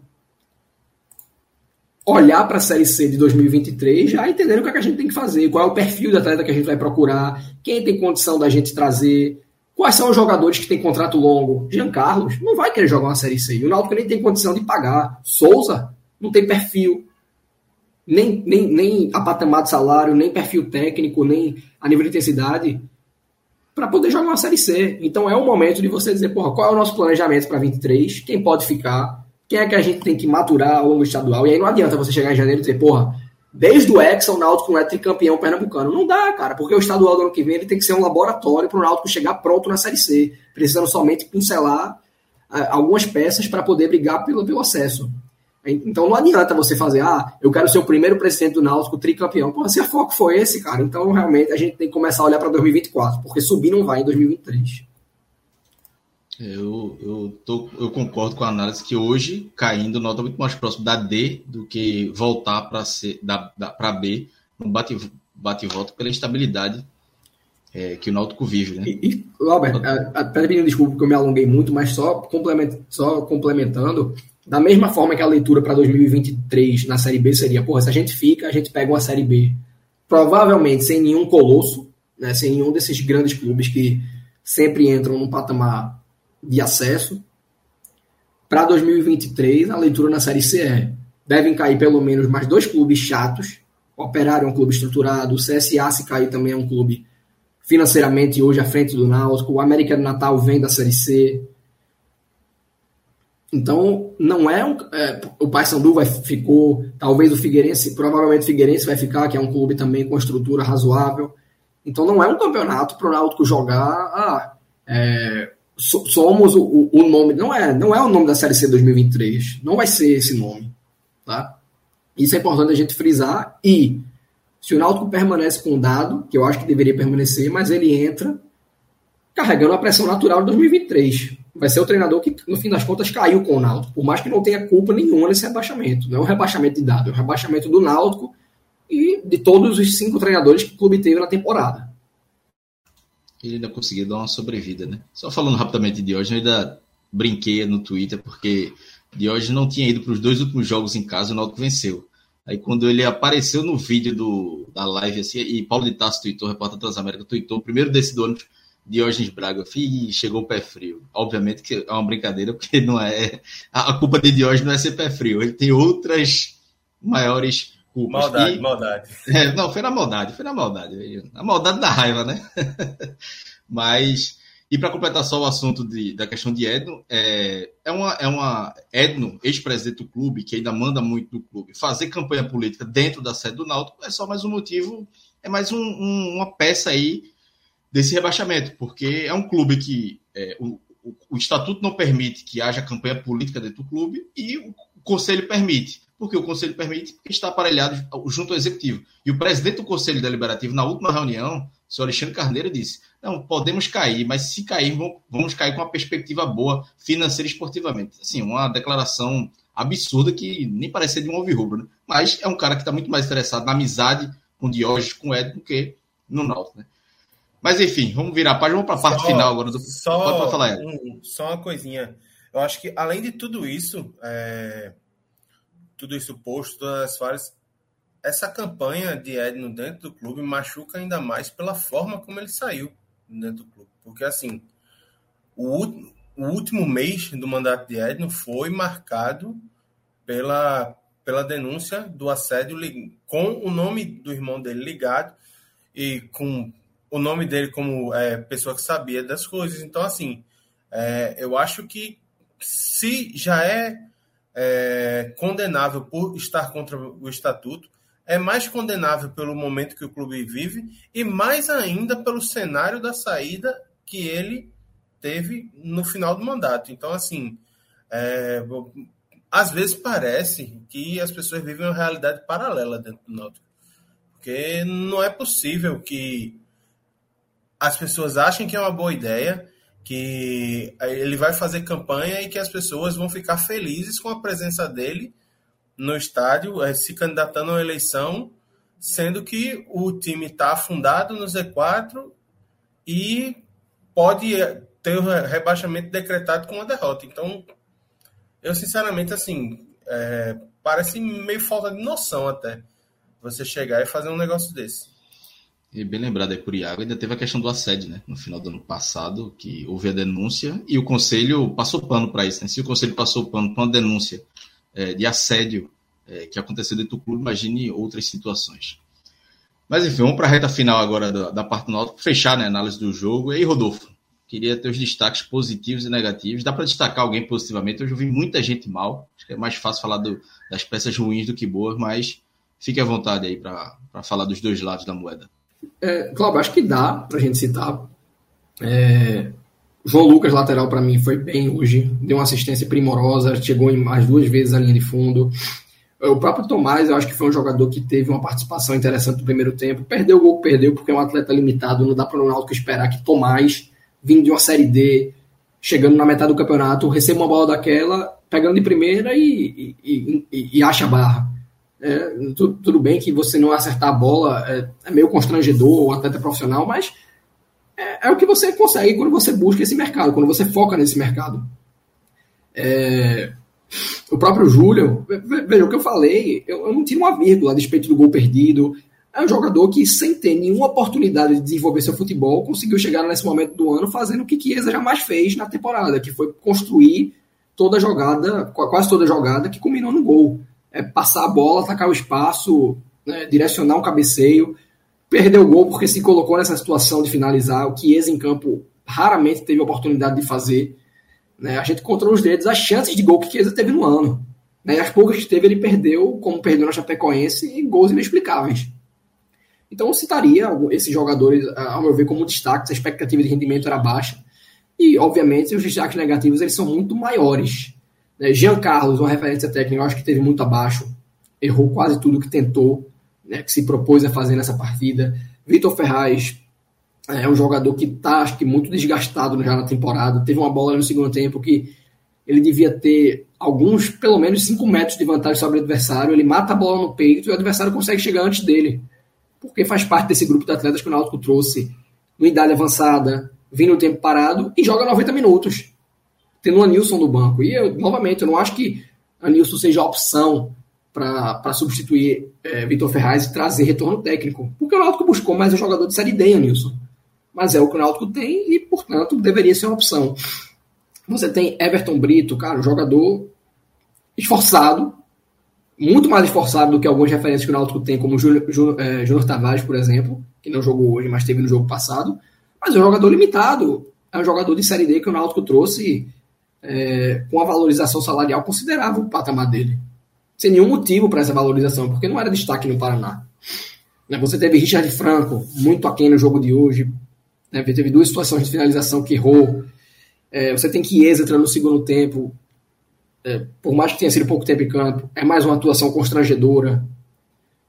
Jean, o primeiro gol, cara, eu, eu não, não vi o melhor momento do jogo quando cheguei em casa. E o primeiro gol, eu tava comprando uma cerveja e quando eu olhei para o campo, o, o Poveda já estava finalizando. Então eu não vi se era uma bola que o Jean tinha condição de sair, porque me disseram que tinha, né? Quem viu o lance, que a zaga talvez tenha falhado.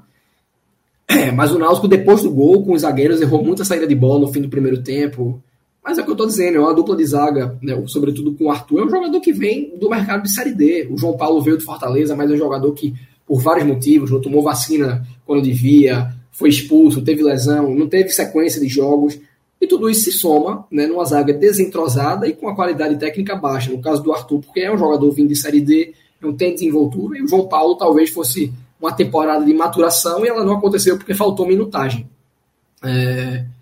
Então são muitos destaques negativos. Né? Acho que Souza também faz mais uma partida muito aquém. Jobson entra em campo, parece já estar tá cansado. É, são, a, a, maioria dos jogadores que está em campo é um destaque negativo. Agora, isso é o normal para uma equipe como o Náutico que chega na trigésima e acho que foi a trigésima primeira rodada, né?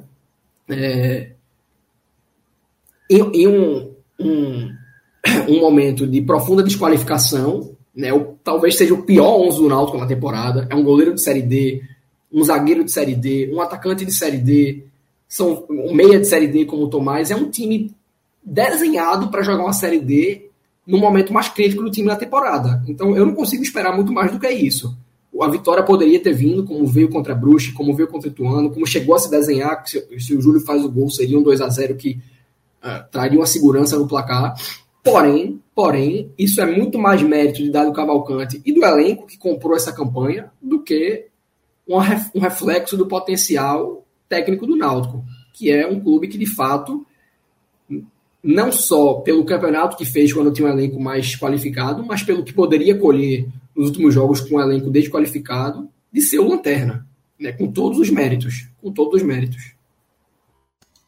Só para falar sobre Jean Goleiro no caso, veja, não sei se chega a ser uma falha, não, porque o lance foi muito rápido. E aí eu até vou passar a bola para Iago, porque a bola é uma bola lançada para um lado, né? E depois vai no contrapé dele, que o, o jogador Sampaio manda a bola para Poveda, né? Acho que é para Poveda. E ele finaliza assim.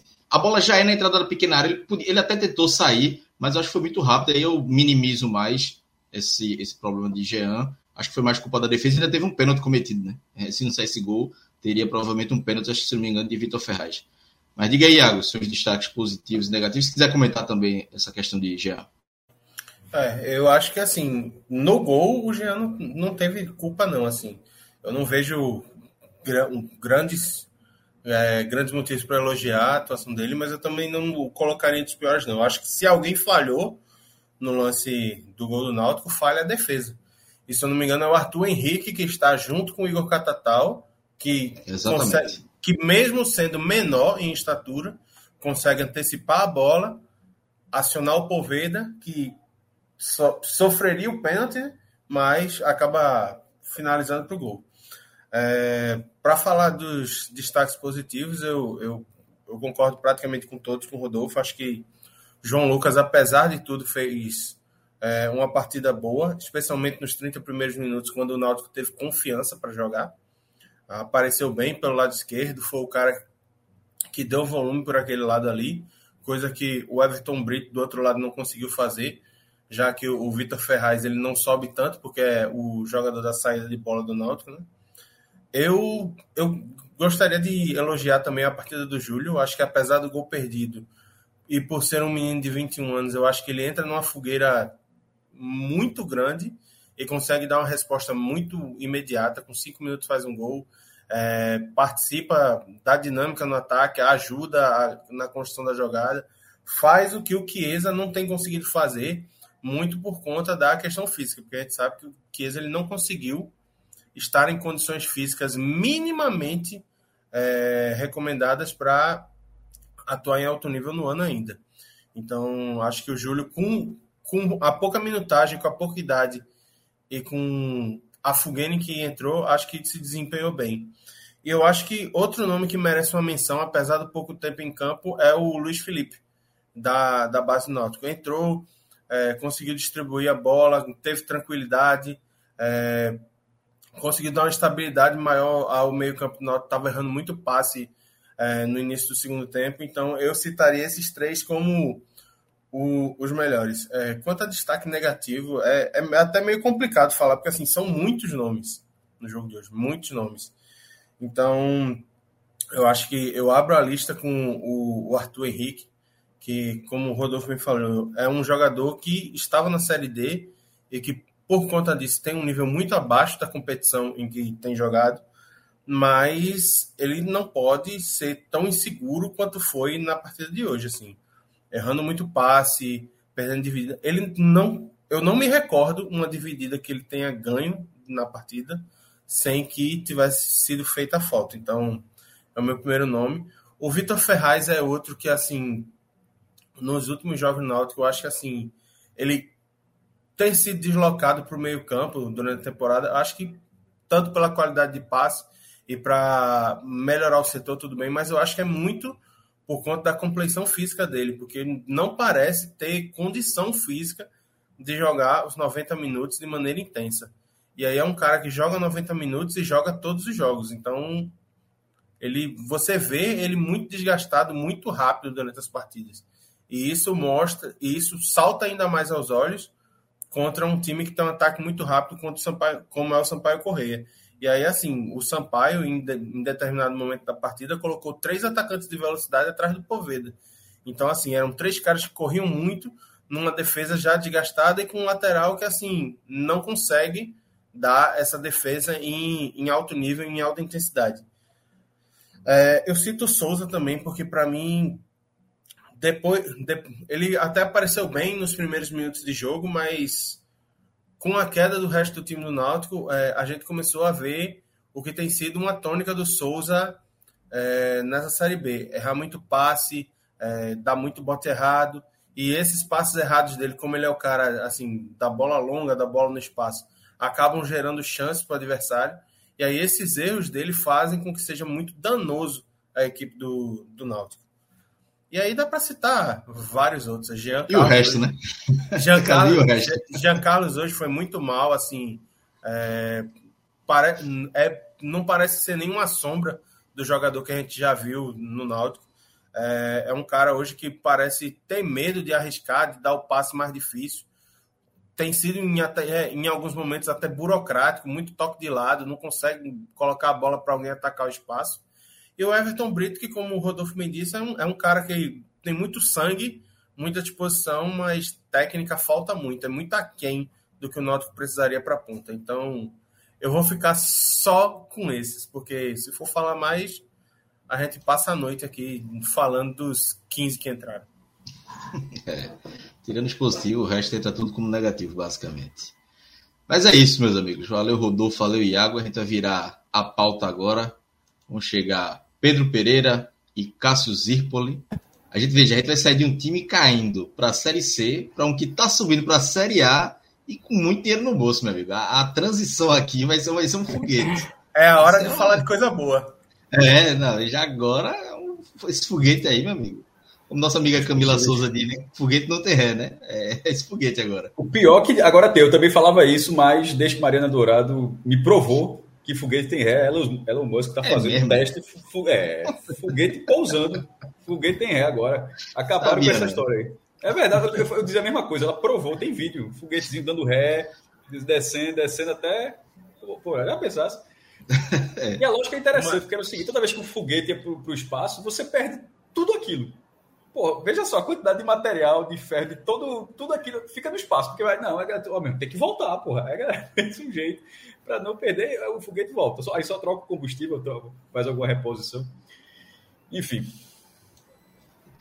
É isso. Então, Rodolfo. Mas o, Bahia, mas o do Bahia talvez não tenha ré. É, a porta é pesada. Rodolfo Iago, estão liberados aí. Se quiserem falar mais alguma coisa, fique à vontade. Não, vamos passar para a turma trazer algo, algo positivo nessa sexta. Positivo, né? é. A gente descarregou negatividade. Acompanhei toda a live, acompanhei toda a reta final, é, desde antes dos destaques da, do Náutico, com, com, com, análise de, de é, com análise de Rodolfo sobre até sobre, sobre, a montagem do time, concordo demais. E, e uma parte antes disso ainda, que foi sobre o desempenho do Náutico nos aflitos. O Náutico perdeu o sétimo jogo em casa, pô. Isso nunca foi o Náutico.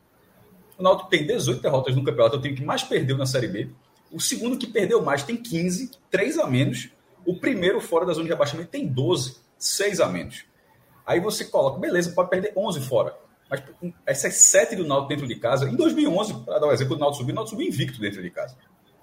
Nem, nem jogo perdeu. Claro que pode perder, só estou dando, dando um exemplo. Então, esse, esse desempenho do Náutico como mandante, e já com o público, né, não, é, não é mais nem aquele, aquele cenário pandêmico de, de portões fechados, é, eu acho que foi determinante para o Náutico, e muitas derrotas de virada, inclusive. Vila Nova, Sampaio, é, tem mais um que está faltando. É, Chapecoense. É, é, Londrina. Londrina. É, é, impressionante como o time, o time desaba, um queixo de vidro. Mas Exatamente. Isso. Então é isso. Valeu, Rodolfo. Valeu, Iago.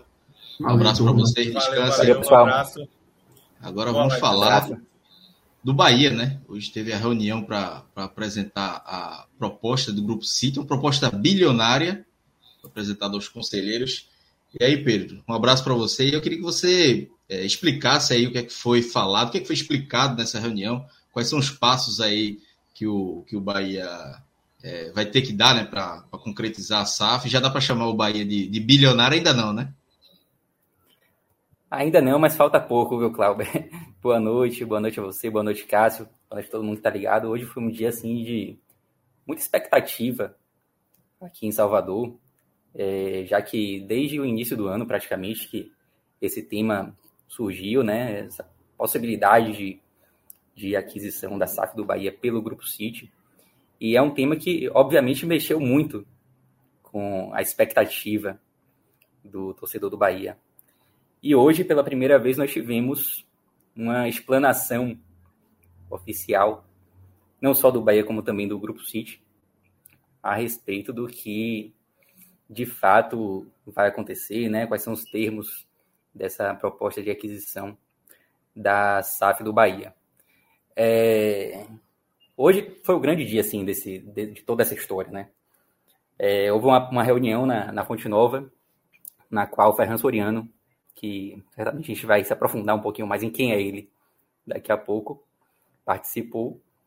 E essa parte da reunião ela foi fechada para os sócios, ela não teve transmissão pela internet do canal oficial do Bahia. Mas, obviamente, que naquele momento ali algumas informações já, já foram vazando, já tem matérias falando alguns detalhes desse contrato. E depois, em um segundo momento, houve uma, uma explanação de Guilherme Bellintani, e essa sim foi transmitida pela TV Bahia, né, que é o canal oficial do Bahia no, no YouTube. É, falando um pouquinho dessa proposta, primeiro assim, queria falar do, do Grupo City, e é engraçado, eu vi, eu vi algumas pessoas comentando essa última semana uma sensação parecida com a que eu tive, né? Eu cresci aqui em, aqui em Salvador é, na década de 90 e coincidia justamente com aquele período em que o Bahia começava a sua derrocada, 95, 96, 97, primeiro rebaixamento. E ali na escola, obviamente, tinha toda aquela sacanagem, aquela perturbação natural de torcida do Vitória e tal. E o Bahia numa crise desgraçada, tanto financeira quanto esportiva. E volta e meia surgiam, assim, boatos de que um sheik árabe ia chegar para comprar o Bahia. E, obviamente, aquilo mexia né, com, com as crianças ali, nós éramos crianças embora fosse completamente inverídico, mas para quem é mais novo, sempre qualquer expectativa de algo melhor sempre enche os olhos, né? E às vezes essas histórias, embora fossem sempre fake news, mas às vezes um, uma dessas histórias ia parar numa rádio e tal, e começava a tomar uma proporção maior. E ainda assim, foi algo que nunca chegou nem perto, nunca foi cogitado, é, nunca se aproximou assim de se concretizar, né? E hoje o Sheik chegou, né? Embora ele não tenha estado aqui pessoalmente, até porque ele não faz parte da administração em si do Grupo City. Eu estou falando do Sheik Mansur, que é o dono, é o, o dono do dinheiro do Grupo City, é um, um membro da família real de Abu Dhabi. E ele começou a investir no futebol através do Manchester City. Ele não compareceu por não fazer parte nem mais do, do conselho de administração ali do grupo, mas mandou um representante de um peso assim gigantesco, que é Ferran Soriano, o CEO do grupo, que é talvez, eu diria assim com muita tranquilidade, que é um, se, se não o maior gestor esportivo do mundo, um dos maiores. É, autor de, de livros assim fundamentais para quem é, quer se aprofundar em gestão esportiva. E é um cara muito famoso, trabalhou no Barcelona, foi gestor do Barcelona durante muito tempo, e hoje é quem está à frente do Grupo City, que é o maior conglomerado de clubes do mundo. E ele foi o cara que pensou pela primeira vez em formar conglomerados, né? Ele tem a ideia de que se você, se você tem ali um grupo com diversos clubes, você consegue tirar proveito disso, de alguma forma, na medida em que você associa esses clubes e consegue gerir ali de forma uniforme, né? É, uniforme, consegue gerir uniformemente esses clubes.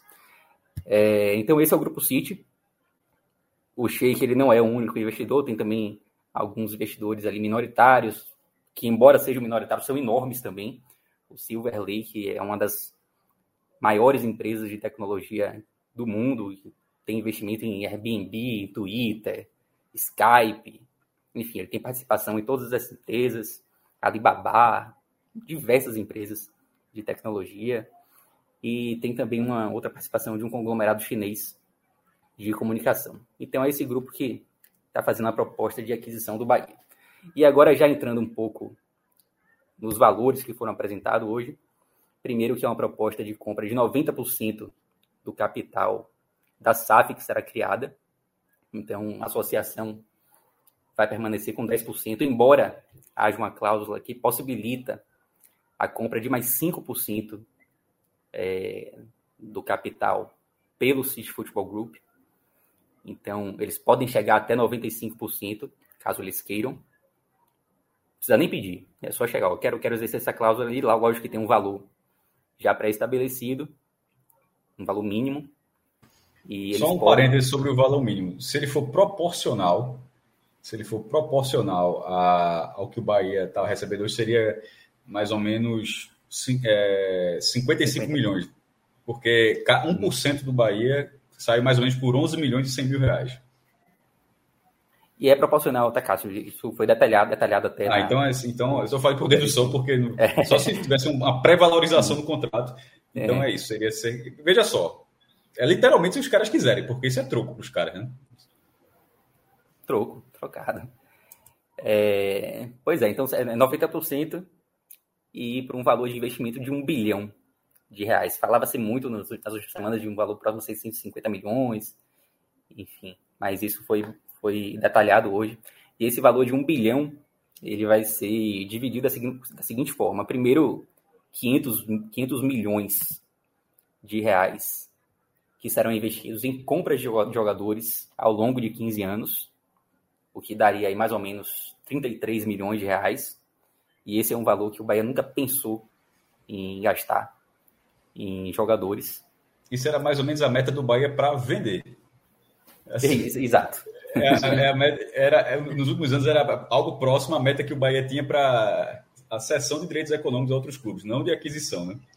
33 é milhões por ano, né? Sim, por ano. É, na verdade, assim, eles, eles falam que são 500 milhões em 15 anos. Então, fazendo a média, dá 33 milhões por ano. Um ano pode ser mais, outro não pode ser menos, né? É, só, tá. uma base. Pode até, até pra, vamos, até, vamos por partes, assim, para quando for para ir por blocos. Por exemplo, desses 500 milhões, falar rapidamente de, de, de, é, dessa ponta, dessa, dessa parte. É, se, não foi se não foi detalhada a forma, acho que não, não, pode ser tão metódico, e ao mesmo tempo, veja só, se em algum momento o, o Bahia consegue montar um time e esse time cresce, é, engrena, ganha as competições tal, e, e transforma o clube em autossuficiente, ele já não, ele vai depender cada vez menos desse dinheiro para contratar jogadores. É, essa, essa, se você fosse gastar, ou repassar 15 anos gastando esse valor, primeiro que 33 milhões daqui a 15 anos, o poder de compra seria muito, muito menor do que 33 milhões agora em 2022, certo? Só, então, é, se, for, se não tiver a correção, já, já seria até um problema. Mas assim, se parte disso for logo no primeiro momento, o quanto antes o Bahia se tornar autossuficiente, hum, é, menos dependente ele vai, ele vai precisar disso. Porque ele vai conseguir começar a gerar receita para ele mesmo, formando jogadores ou não, ou contratar jogadores para que ele mesmo consiga é, contratar jogadores, mesmo utilizando esse valor, mas talvez tendo um outro valor para se somar a esse. Ou seja, em vez de sempre depender daqueles 33 milhões, em algum momento o Bahia pode começar a ter 15 milhões. Ó, já está começando a entrar já tem 15 milhões, já junta com os 30, já fica 45. Aí no outro já tem 20, já vira 50. Então, então na verdade, esse, esse é um número que não é um número que o Bahia terá para contratar. É, é, um, é, um, número base que se o Bahia, como, como SAF, como Sociedade Anônima de Futebol, como nova empresa, como novo CNPJ, se ele, se ele subir como o foguete que a gente estava brincando, esse, esse número é um número para se somar a uma capacidade econômica que o Bahia tende a ter para formar, formar times. Se for comprando jogadores, que nem sempre vai ser isso, eu acho que o objetivo não é, não é, passar o resto da vida comprando jogador, não. É ter. É, comprar jogadores, mas ter se formar, ter capacidade para formar os seus jogadores também, né? Isso. É, e só a título de exemplo, Cássio, eu estava aqui pescando, inclusive, no seu blog aqui, as maiores compras do, do Bahia. Você tem Juninho, um zagueiro que foi comprado em 2019, que foi comprado por 5 milhões e 600 mil reais, mais ou menos. E em segundo lugar, Fernandão, que foi comprado por 4 milhões e meio. Mas essas duas compras, assim, foram compras que o Bahia precisou se esforçar muito para fazer. Se esforçar ponto de ter que né? parcelar. Exatamente. É, Juninho, por exemplo, o Bahia paga até hoje. Era uma parcelada até 2022. Fernandão foi pago ali em 2019 e 2020. E aí eu até busquei aqui os balanços do Bahia também, de 2018 para cá, e aí Cássio tem até uma, uma, base maior, se você quiser até olhar também, Cássio, mas de 2018 para cá, o ano que o Bahia mais gastou com aquisições de jogadores, não, não, o, o custo dessas aquisições não ultrapassou 5 milhões. Então você vai sair de um custo que no, no, seu máximo ali nesse período de 2018 para cá. Talvez seja um pouco mais porque a gente considera o valor de empréstimo, né? que aí já é um pouco difícil de mensurar. Mas uhum. não é nada, mas enfim, mas é, o número é basicamente para não, não ficar no preciosismo, é, é basicamente isso que você está falando mesmo. É, você vai sair de 5 para 33, velho. Tipo, é uma ah, diferença assim grotesca. E, e 33 gente... na média, repito. O que eu estava tentando falar, caso não tenha uhum. ficado claro, é que não deve ser uma média. Assim, no, no, no, até porque eu acho que o Bahia precisa se apresentar rapidamente para o mercado. Ele não pode ficar, não, fica seguro aí. Eu, eu acho que, que talvez nos primeiros anos o número seja maior para ir diluindo com o longo do tempo, porque com o longo do tempo, já considerando a receita que o próprio clube vai ter depois de ser um, um, um tipo, uma nova força. Perfeito. É, pois é, então temos esses 500 milhões em investimento em jogadores. Temos também 300 milhões em quitação de dívidas. E aí é importante dizer que a dívida do Bahia hoje gira em torno de 250 milhões, 240.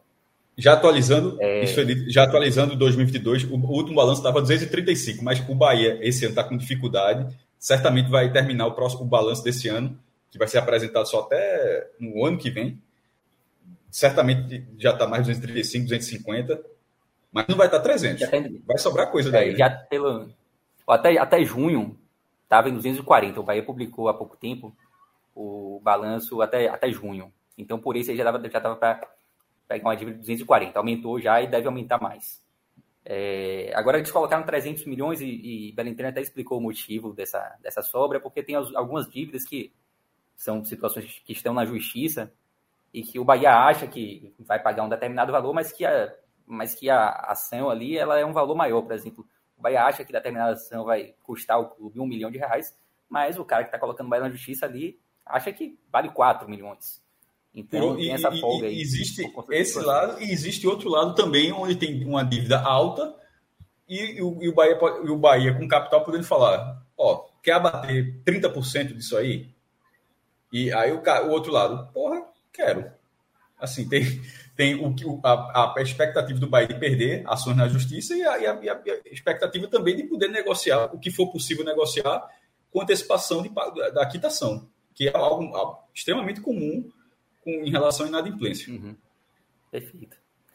É, e ainda sobre, sobre a dívida, acho que um ponto importantíssimo que foi trazido hoje é que o contrato entre Bahia e Grupo City prevê a quitação pelo menos de grande parte dessa dívida em um primeiro momento, tá? É, a SAF ela possibilita aos clubes pagar, pagar essas dívidas ao longo dos anos. Mas no caso do Bahia foi estabelecido que o Grupo City vai pagar grande parte dessa dívida é, logo de cara. Não vai zerar, porque tem algumas situações em que não é interessante você, você quitar agora, até porque são situações que ainda estão na justiça e tal. Mas, por exemplo, a dívida do Opportunity, que é a maior dívida que o Bahia tem hoje, com o acordo foi de 30, o acordo foi selado em 35 milhões. Essa dívida caiu de 100 pra, paga. Caiu de 100 para 35, isso. né? Ou seja, isso já, já, é uma, já foi uma negociação. Uhum. E foi até detalhada a importância desse, dessa negociação, porque existiam algumas, algumas situações que dependiam dessa negociação com oportunidade para serem fechadas. É, essa dívida, esses 35 milhões, eles seriam quitados em 84 parcelas. Não sei nem quantos anos dá isso. Mas ele será quitado agora. parcelas, é, são cinco anos. Pois é. é sete anos. Não, não. 24, anos, 84, né? não, são quase, são quase oito anos. São sete anos e dez meses, eu acho. Uhum. Exatamente. E o do Opportunity, especificamente, o acordo que foi selado com o Opportunity, ele já previa. Não, não, não, pô. Que, são, rapidinho, são 60, hoje falasse 84 meses. São sete é, anos batido. Eu, eu, eu, eu, eu falei como fosse 94, são 84. Então acho que são sete, são, são sete anos. São sete anos. É, e o acordo que foi selado com a Opportunity, ele já previa, inclusive, que em caso de venda de uma, de uma SAF do Bahia, esse acordo necessariamente teria que ser quitado. Então, o Opportunity ele já tinha colocado essa hipótese no acordo que selou com o Bahia. Então, esses 35 milhões já é certo que serão quitados. Mas grande parte dessa dívida será quitada no primeiro momento, que para mim é um foi talvez um grande aspecto, assim, não sei se o maior aspecto, mas um aspecto importantíssimo que foi apresentado hoje, é justamente esse período curto para quitação de dívidas. Qual a influência é... direta disso? É você limar uma folha paralela. Em vez de você pagar um milhão e meio, dois milhões, sei lá quanto, é que o Bahia, quanto o Bahia tem que pagar de parcelamento o ano, o ano todo, isso deixa de existir, ou, ou, ou praticamente deixa de existir, e o Bahia, o esporte, o esporte Clube Bahia, que não joga basquete, não joga vôlei, é assim, pode até ter um time, mas não faz nada disso, é futebol. O negócio do Bahia é, é, é, é, futebol. Isso vai para o futebol. É uma ligação direta. Esse dinheiro, opa, que alívio, agora a gente não precisa pagar mais isso. Não, pô, você continua tendo toda aquela receita que você sempre teve destinar, e destinou para isso. Você não precisa, você passa a não precisar destinar mensalmente ou anualmente, algumas parcelas são anuais, mas outras são mensais. E isso vai ser diretamente no futebol. É um, um Fortaleza, por exemplo, esse ano, é, zerou as dívidas trabalhistas. Todo mundo aqui, ou quase todo mundo, já que Fortaleza acabou de zerar, se ferra com dívida trabalhista. É, Náutico Santo Esporte completaram 20 anos de acordo com a Justiça do Trabalho, 20 anos, que, que todas as receitas de Náutico Santo Esporte, sem exceção, 20%, vão diretamente para. Porque já deve tanta coisa que vai diretamente para a Justiça do Trabalho, e lá a Justiça do Trabalho destina as ações. O Fortaleza, pô, 20% é um quinto, pô.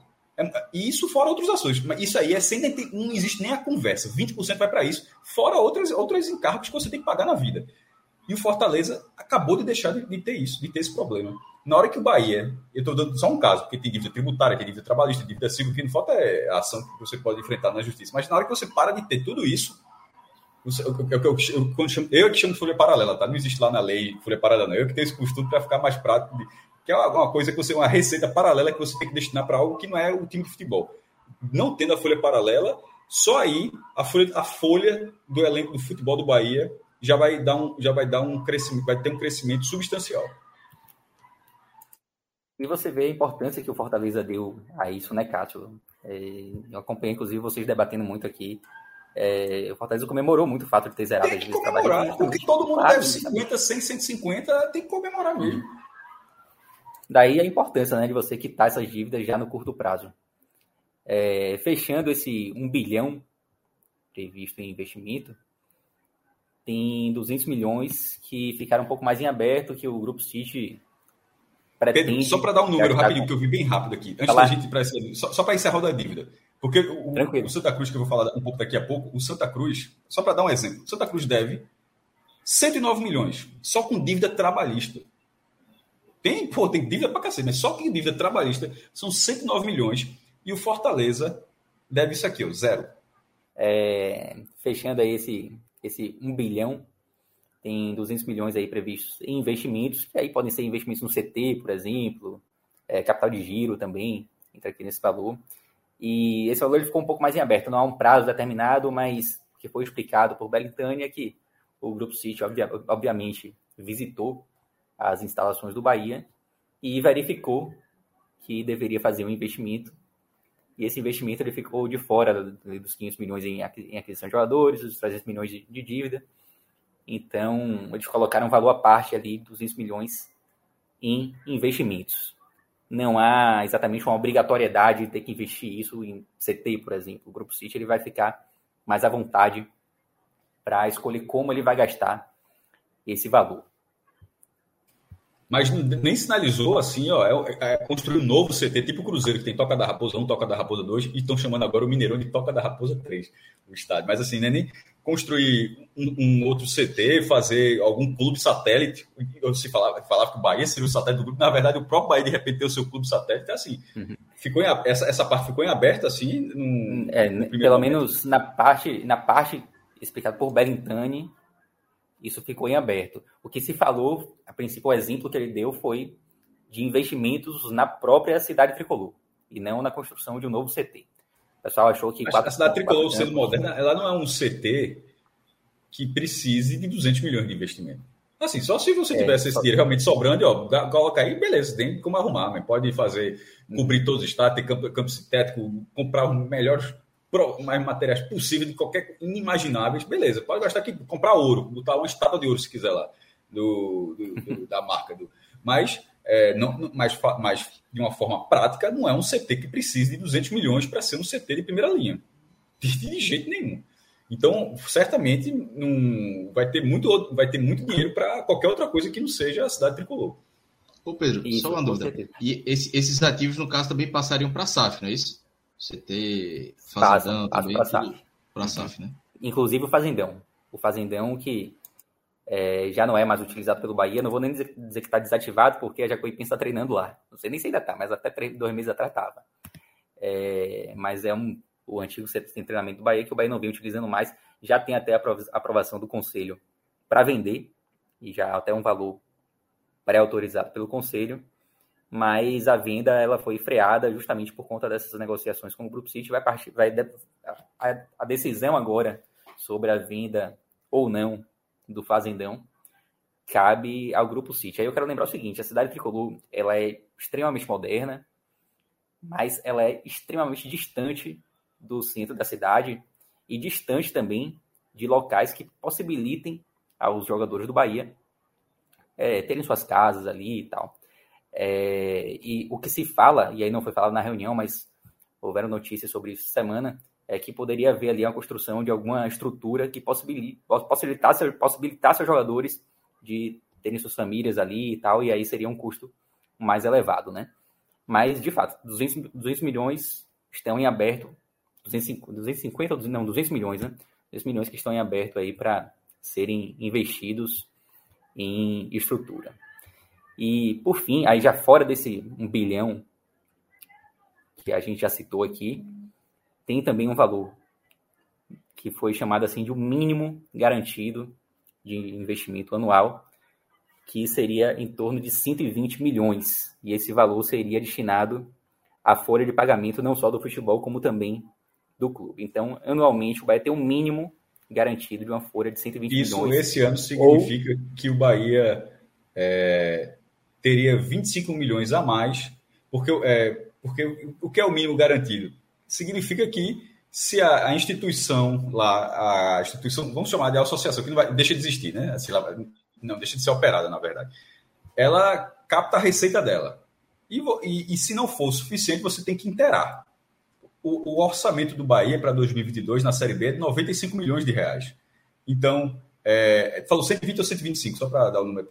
120 milhões, agora 120. exclusivamente não. para a Folha, tá?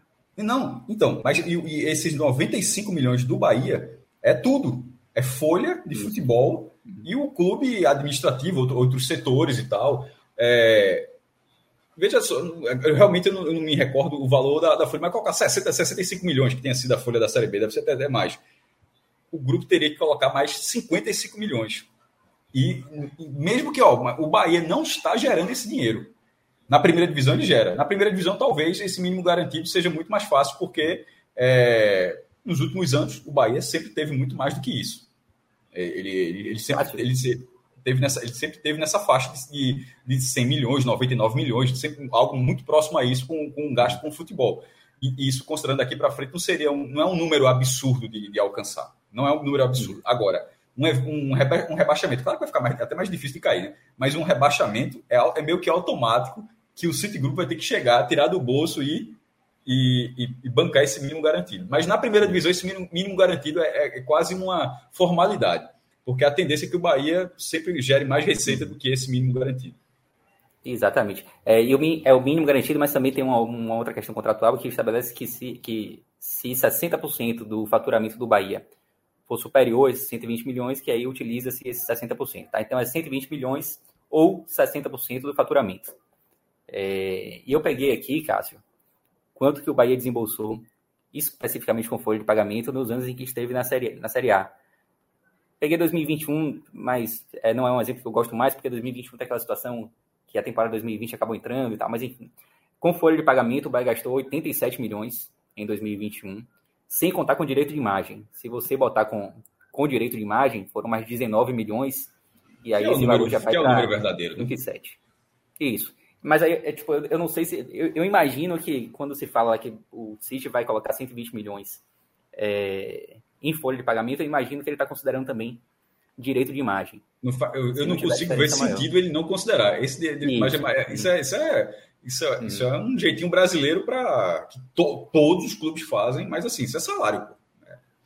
Perfeito. É, mas ainda assim, mesmo com direito de imagem, esse valor é inferior, o valor que o Bahia é, gastou com folha de pagamento em 2021 é inferior a esses 120 milhões, que eu concordo Mas com o também é, inferior ao Campeonato Brasileiro da Liga. O campeonato, veja só, o Bahia está retornando a, a, muito perto, deve retornar a primeira divisão, 96% mais do que isso de, de, chance de subir, e vai subir, e vai subir mais cedo ou mais tarde. É...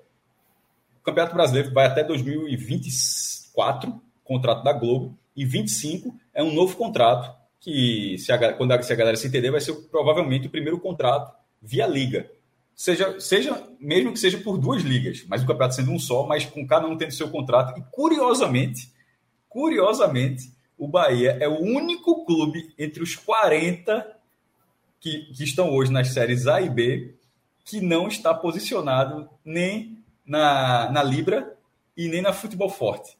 E era justamente por causa dessa negociação com a SAF, porque agora passa a bola a, a SAF, o gestor da SAF do Bahia que vai escolher onde o, a liga que o Bahia quer. Mas, curiosamente, o Bahia é o único que não vai. Mas lembrando, quando, até para não confundir a galera sobre essa. É, porque liga, você fala, você liga, você entende um campeonato, né? Que é o que é para ser. Mas no Brasil, neste momento, as ligas, as duas ligas que estão debatendo, a Liga Futebol Forte e a Liga Brasileira Libra, elas são apenas é, blocos de negociação de transmissão, certo? Não confunda essas duas ligas com dois campeonatos paralelos. Tipo, em 2025 vai ter o campeonato da, da Futebol Forte e, e o campeonato da Libra. Não é isso. Significa, neste momento, que em 2025, se não houver um acordo, se não houver um entendimento, que, um exemplo, vai ter 10 times, sem nem, tô falando, sem nem com time cada um, falando de cabeça, 10 times com contrato assinado com a Libra e 10 times com futebol forte. Aí vai ser aquele negócio. Quando, um exemplo, é, o Ceará está no futebol forte e o Flamengo está na Libra. Quando o jogo for Ceará e Flamengo, no Castelão, os direitos são do futebol forte. Quando for Flamengo e Ceará no Maracanã, os direitos são da Libra. Então, nesse momento, é só uma questão de direitos de transmissão. E o Bahia não tá nem, é o único que não está nenhum nem outro. Mas ele vai escolher e tal. E quando chegar esse contrato de 25, é, faltam dois contratos ainda, né? É, desculpa, duas edições, 23 e 24, no, no modelo dos últimos anos, ou seja, que não deve ser muito diferente, é o que os clubes vêm ganhando, mas em 25 a tendência já é de um salto considerável. Tipo, né, não vai, as cotas não devem aumentar. Quem ganha 30 não vai ganhar 35. Não é, a, a, não é nessa escala, não. Até porque ninguém ganha 30, hoje ninguém ganha 40, 50. Quem ganha 50 vai ganhar uns 70, 80, vai ser. E quem ganha 150 vai ganhar muito mais. Mas assim, mas é, o salto em 25 tende a ser considerável. E nesse salto de 25, o, é, essa folha de futebol do Bahia, ela não vai ser 87 milhões nunca eu acho que ela vai ser basicamente o número desse mínimo garantido estabelecido e apresentado hoje. É, e já se especulou, se especulou, inclusive, que acho que o próprio Ferran Soriano já teve conversas com a Libra a respeito da criação das, da, da liga, tá?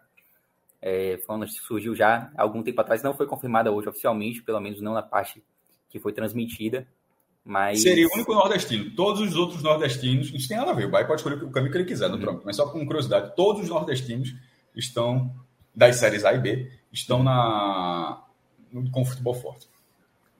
É, e só voltando um pouquinho a essa questão do, da, da, folha mínima de 120 milhões, eu acho que o que comprova que a folha do Bahia tende a ser superior a esse mínimo garantido é o fato de você ter aí, em média, 33 milhões em aquisições de jogadores. O Bahia se aproximou um pouco desse valor de 120 milhões, comprando no máximo 5 milhões por ano em, em, em, aquisição de jogadores, gastando no máximo 5 milhões em aquisição de jogadores.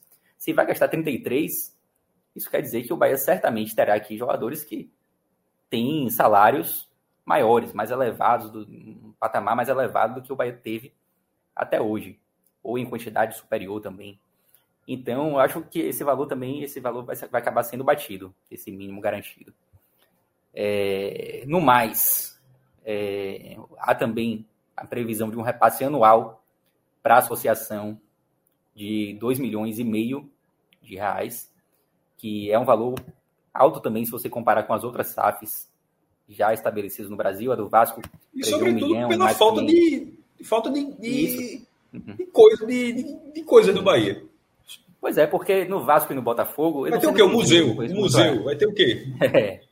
Não, mas o museu, o museu vai ser gerido pelo. Já está dentro. Tá? Tem esse detalhe, tá dentro. Então, tá, então, então esses 2 milhões e meio é para quê? Para ajuste de quê? Não sei também. É, não tenho essa resposta, mas a, associação ela continua existindo e pode investir em outros esportes, mas o Bahia não faz isso atualmente. Pronto. O Bahia não tem outros esportes. Mas pode ser um, um caminho, porque eu ia dar pode exatamente ser. esse exemplo.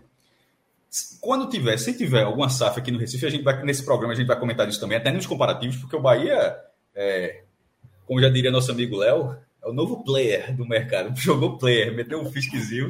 É o, é o mundo, né? Como a é, turma tá falando. É, é, o mundo. Aí, aí o, o, novo player. É, mas a gente vai, vai, abordar situações de outros times que, é que pode ficar mais perto, como é que fica a situação. Isso daqui isso é mais para a reta final. Mas trazendo só um, um mínimo comparativo agora sobre o que você está falando desses 2 milhões e meio. Se eventualmente tiver uma SAF, vou falar aqui do Recife, Náutico, Santa ou Esporte, e, e for tudo que a gente falou até agora, tudo de, um, cifra diferente, claro, possivelmente menores, mas de, de, tudo que a gente, desse modelo que a gente falou agora, e chegasse nesse momento agora, ó, e a associação, a associação vai ter 2 milhões e meio. Não assinaria, é, ninguém assinaria. Por quê? 2 milhões e meio. O Náutico, o Náutico tem clube, o Santa tem um clube, o Sport tem um clube. O clube do Sport, inclusive, é enorme. 2 milhões e meio não paga nada ali, não, não bancaria o, no ano de jeito nenhum do clube. E por isso que eu, eu, falei, no caso do Bahia, eu até perguntei, disse, ó, o Bahia não tem nada. Os caras o, o, tem time de basquete, de vôlei, natação, de hockey, de, de judô, de karatê. Tem uma série. Beach tennis, né? É, entrou agora, tende. Enfim, o que não falta é, é, modalidade dentro desses clubes. Então, dois, esses 2 milhões e meio do Bahia que, que fica tipo, meio sem sentido. Um, um modelo, é, um modelo onde só, ó, toma aí 2 milhões e meio para a associação, para Náutico Santo Esporte, esse modelo, por exemplo, já não serviria. Essa divisão, mesmo que, que tirasse. Como? Eu acho que serve, porque, assim... Não paga, veja, não paga. Continuaria gerando receita, tá? Mas não, não, veja mas só... Continua, não, mas não, continuaria gerando receita. Não, o futebol paga, o futebol paga os clubes. É, se, você tirar, se você tirar o futebol do esporte todinho, ó, tira o futebol do esporte e, e mantém tudo. Se a conta bater no talo, aqui será uma surpresa. Ele precisa de investir. Claro que todo mundo tem seu investimento. Tem patrocinadores de, de times, tem, tem as mensalidades de sócios só para aquilo, o cara que paga só para ver a natação, receitas internas, receita do Conselho Deliberativo, tudo isso existe. Mas é sempre no limite. 2 milhões e meio me parece um valor para operação anual do clube do esporte ou do clube do Náutico. O do clube do Santa é menor, é, é mais assim, em relação ao Náutico é mais movimentado, o esporte é bem mais movimentado. Eu acho insuficiente. O que, dizer, é, o que eu estou querendo dizer é que neste modelo, esses 2 milhões e meio, talvez tivesse que reduzir um pouco do outro aporte que, que foi feito dos 500, dos 500 milhões de jogadores, de, dos 300 de dívida e tal, e mandar um pouco para esse, esse royalty anual, anual, porque esses 2 milhões e meio, nesse modelo que os clubes têm, porque eles não vão se desfazer do, hum. dos seus clubes, acho que os sócios nem concordariam, porque, pô, já pensou sócio, ó, se ele voltar que vai virar SAF, significa que tu tá voltando, tá, tá acabando o clube, acho que ninguém votaria isso. Mas se votasse para ter esse valor mínimo, mas pro Bahia, tu falei, pro Bahia é diferente. O Bahia tá dizendo, foda-se, isso não faz a menor diferença para mim. Eu só tô falando que nesse modelo de SAF, do jeito que foi apresentado pro Bahia, para Náutico Santo Esporte já teria que ser. Só por causa desse ponto já teria que ser diferente. Porque essa receita não, Agora, não teria mais nada. A caso... SAF deixa de existir. Fala, fala. Agora, no caso do Vasco, por exemplo, esse valor é de um milhão, tá? Menos da metade foi negociado com o Bahia e o Vasco tem uma certa estrutura ali. Mas aí, é, é, aí, é, com o Vasco, aí é com o Vasco também. Eu não faço a menor ideia da realidade do Vasco. É, não faço a menor ideia da realidade do Vasco. Se o Vasco achou que isso vai bancar, beleza. Eu, uhum. veja só, eu vejo por balanço há, algum tempo aqui, de tudo, sobretudo aqui do Recife, eu acho que esse valor é um valor, não é um valor mensal, está dizendo que é um valor anual, é, que dá que, pouco mais de 200 mil por mês. É no limite do limite do limite para dizer que é suficiente para operar um hum. clube de 10 hectares. É assim. É, é... os clubes aí têm uma realidade diferente Porque do clube, não é, não é clube o nome do clube, é clube, clube, clube é. a, a associação, é. tá entendendo? Uhum. Teria, teria que. É, é no caso do Vasco, aí no caso do Vasco, eles ainda recebem um aluguel por São Januário. O São Januário, São Januário continua pertencendo à associação e a SAF paga uma espécie de aluguel ali. Então, além desse um milhão, eles têm alguma outra receita também que não foi detalhada. Isso, eu não sei, hoje no Rio Balanços, eu não sei, no, desculpa, no, é, nos borderões, eu não sei se isso, se isso vem mais, mas é, há uns 10 anos, pelo menos, estou falando que nem vi outra vez, os clubes, eles, eles, era muito curioso isso, isso era exatamente o que tu falou, isso via no borderô. no jogo como mandante. Jogo do Santa, jogo do Esporte, jogo do Náutico, tinha lá a taxa do aluguel. É, porque, veja só, eu estou jogando o campeonato, meu irmão. Não tem estádio, não, é? Ah, eu tenho? Então, beleza, eu vou alugar o meu estádio para o meu jogo. então, tinha uma a taxa, você pagava o aluguel para si mesmo. Porque o campeonato não é da federação. Então, eu tenho estádio, isso vai, vai, vai ser meu estádio, porque só, o mando é meu, mas pode jogar em qualquer lugar. Tipo, quando vai jogar na Arena Pernambuco, você paga uma taxa da Arena. Se você joga no Arruda, tem que pagar a taxa do Arruda. Só que você pagar o dobro do Arruda, mesmo que o jogo seja do Santa. Era, era assim, não, faço, não sei se, se a galera em algum momento viu que isso não fazia muito sentido, mas era exatamente isso que acontecia. É, no mais, Cássio, é, a gente tem aqui, saindo já de valores, né, algumas outras coisas que foram divulgadas, que, que eram coisas já esperadas, né? A marca continua vinculada à associação, não haverá mudança de nome, é, enfim, esse tipo de coisa. Se quiser fazer alguma mudança no escudo, é, tem que ter a aprovação da associação. E também foi detalhado ali como será a divisão do, do Conselho de Administração do Bahia, né? É, a associação segue com uma pessoa, segue não, né? Passa a ter, é um conselho que não existe hoje, mas a associação vai ter direito a uma pessoa, uma cadeira nesse, nesse conselho e o Grupo CIS terá cinco. E será, obviamente, quem tomar as decisões mais importantes, mas a associação tem direito de veto em questões mais, mais detalhadas, mais, mais delicadas, como justamente essas, né? Mudança de escudo. Enfim. Não, isso não vai. Isso aí eu já dava para ter antecipado. Não vai mudar isso. Não faria o menor sentido. Isso.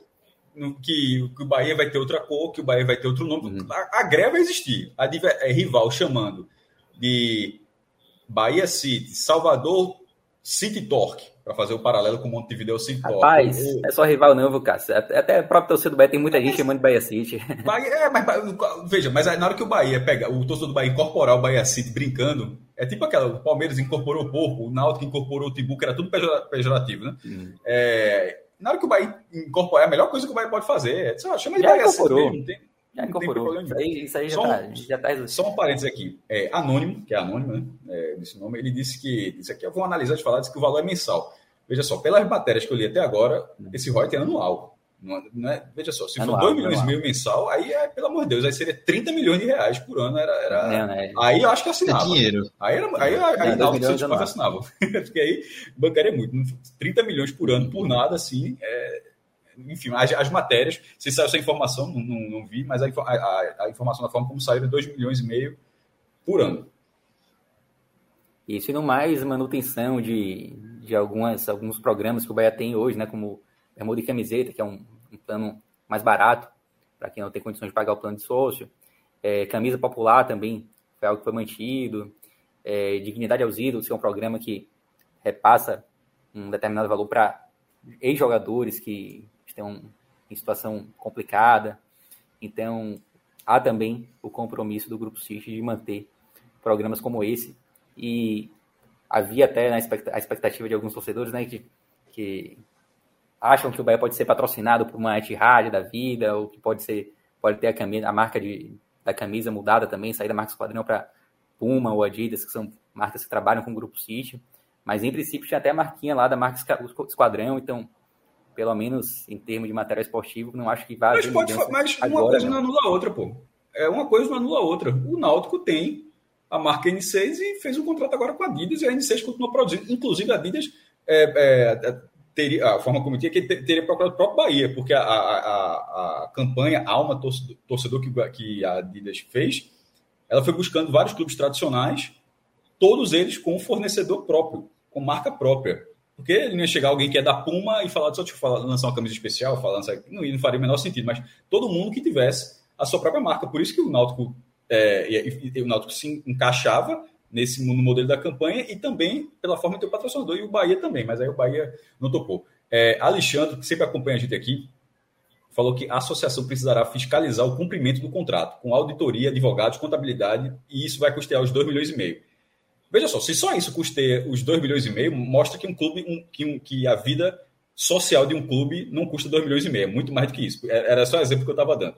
E mesmo assim, esse pagamento, que faz sentido, é, veja como é é o dinheiro entrando para você utilizar algo é, que o próprio investidor está tá fazendo, né? Tipo, o investidor vai bancar a receita da fiscalização do dinheiro que ele está colocando.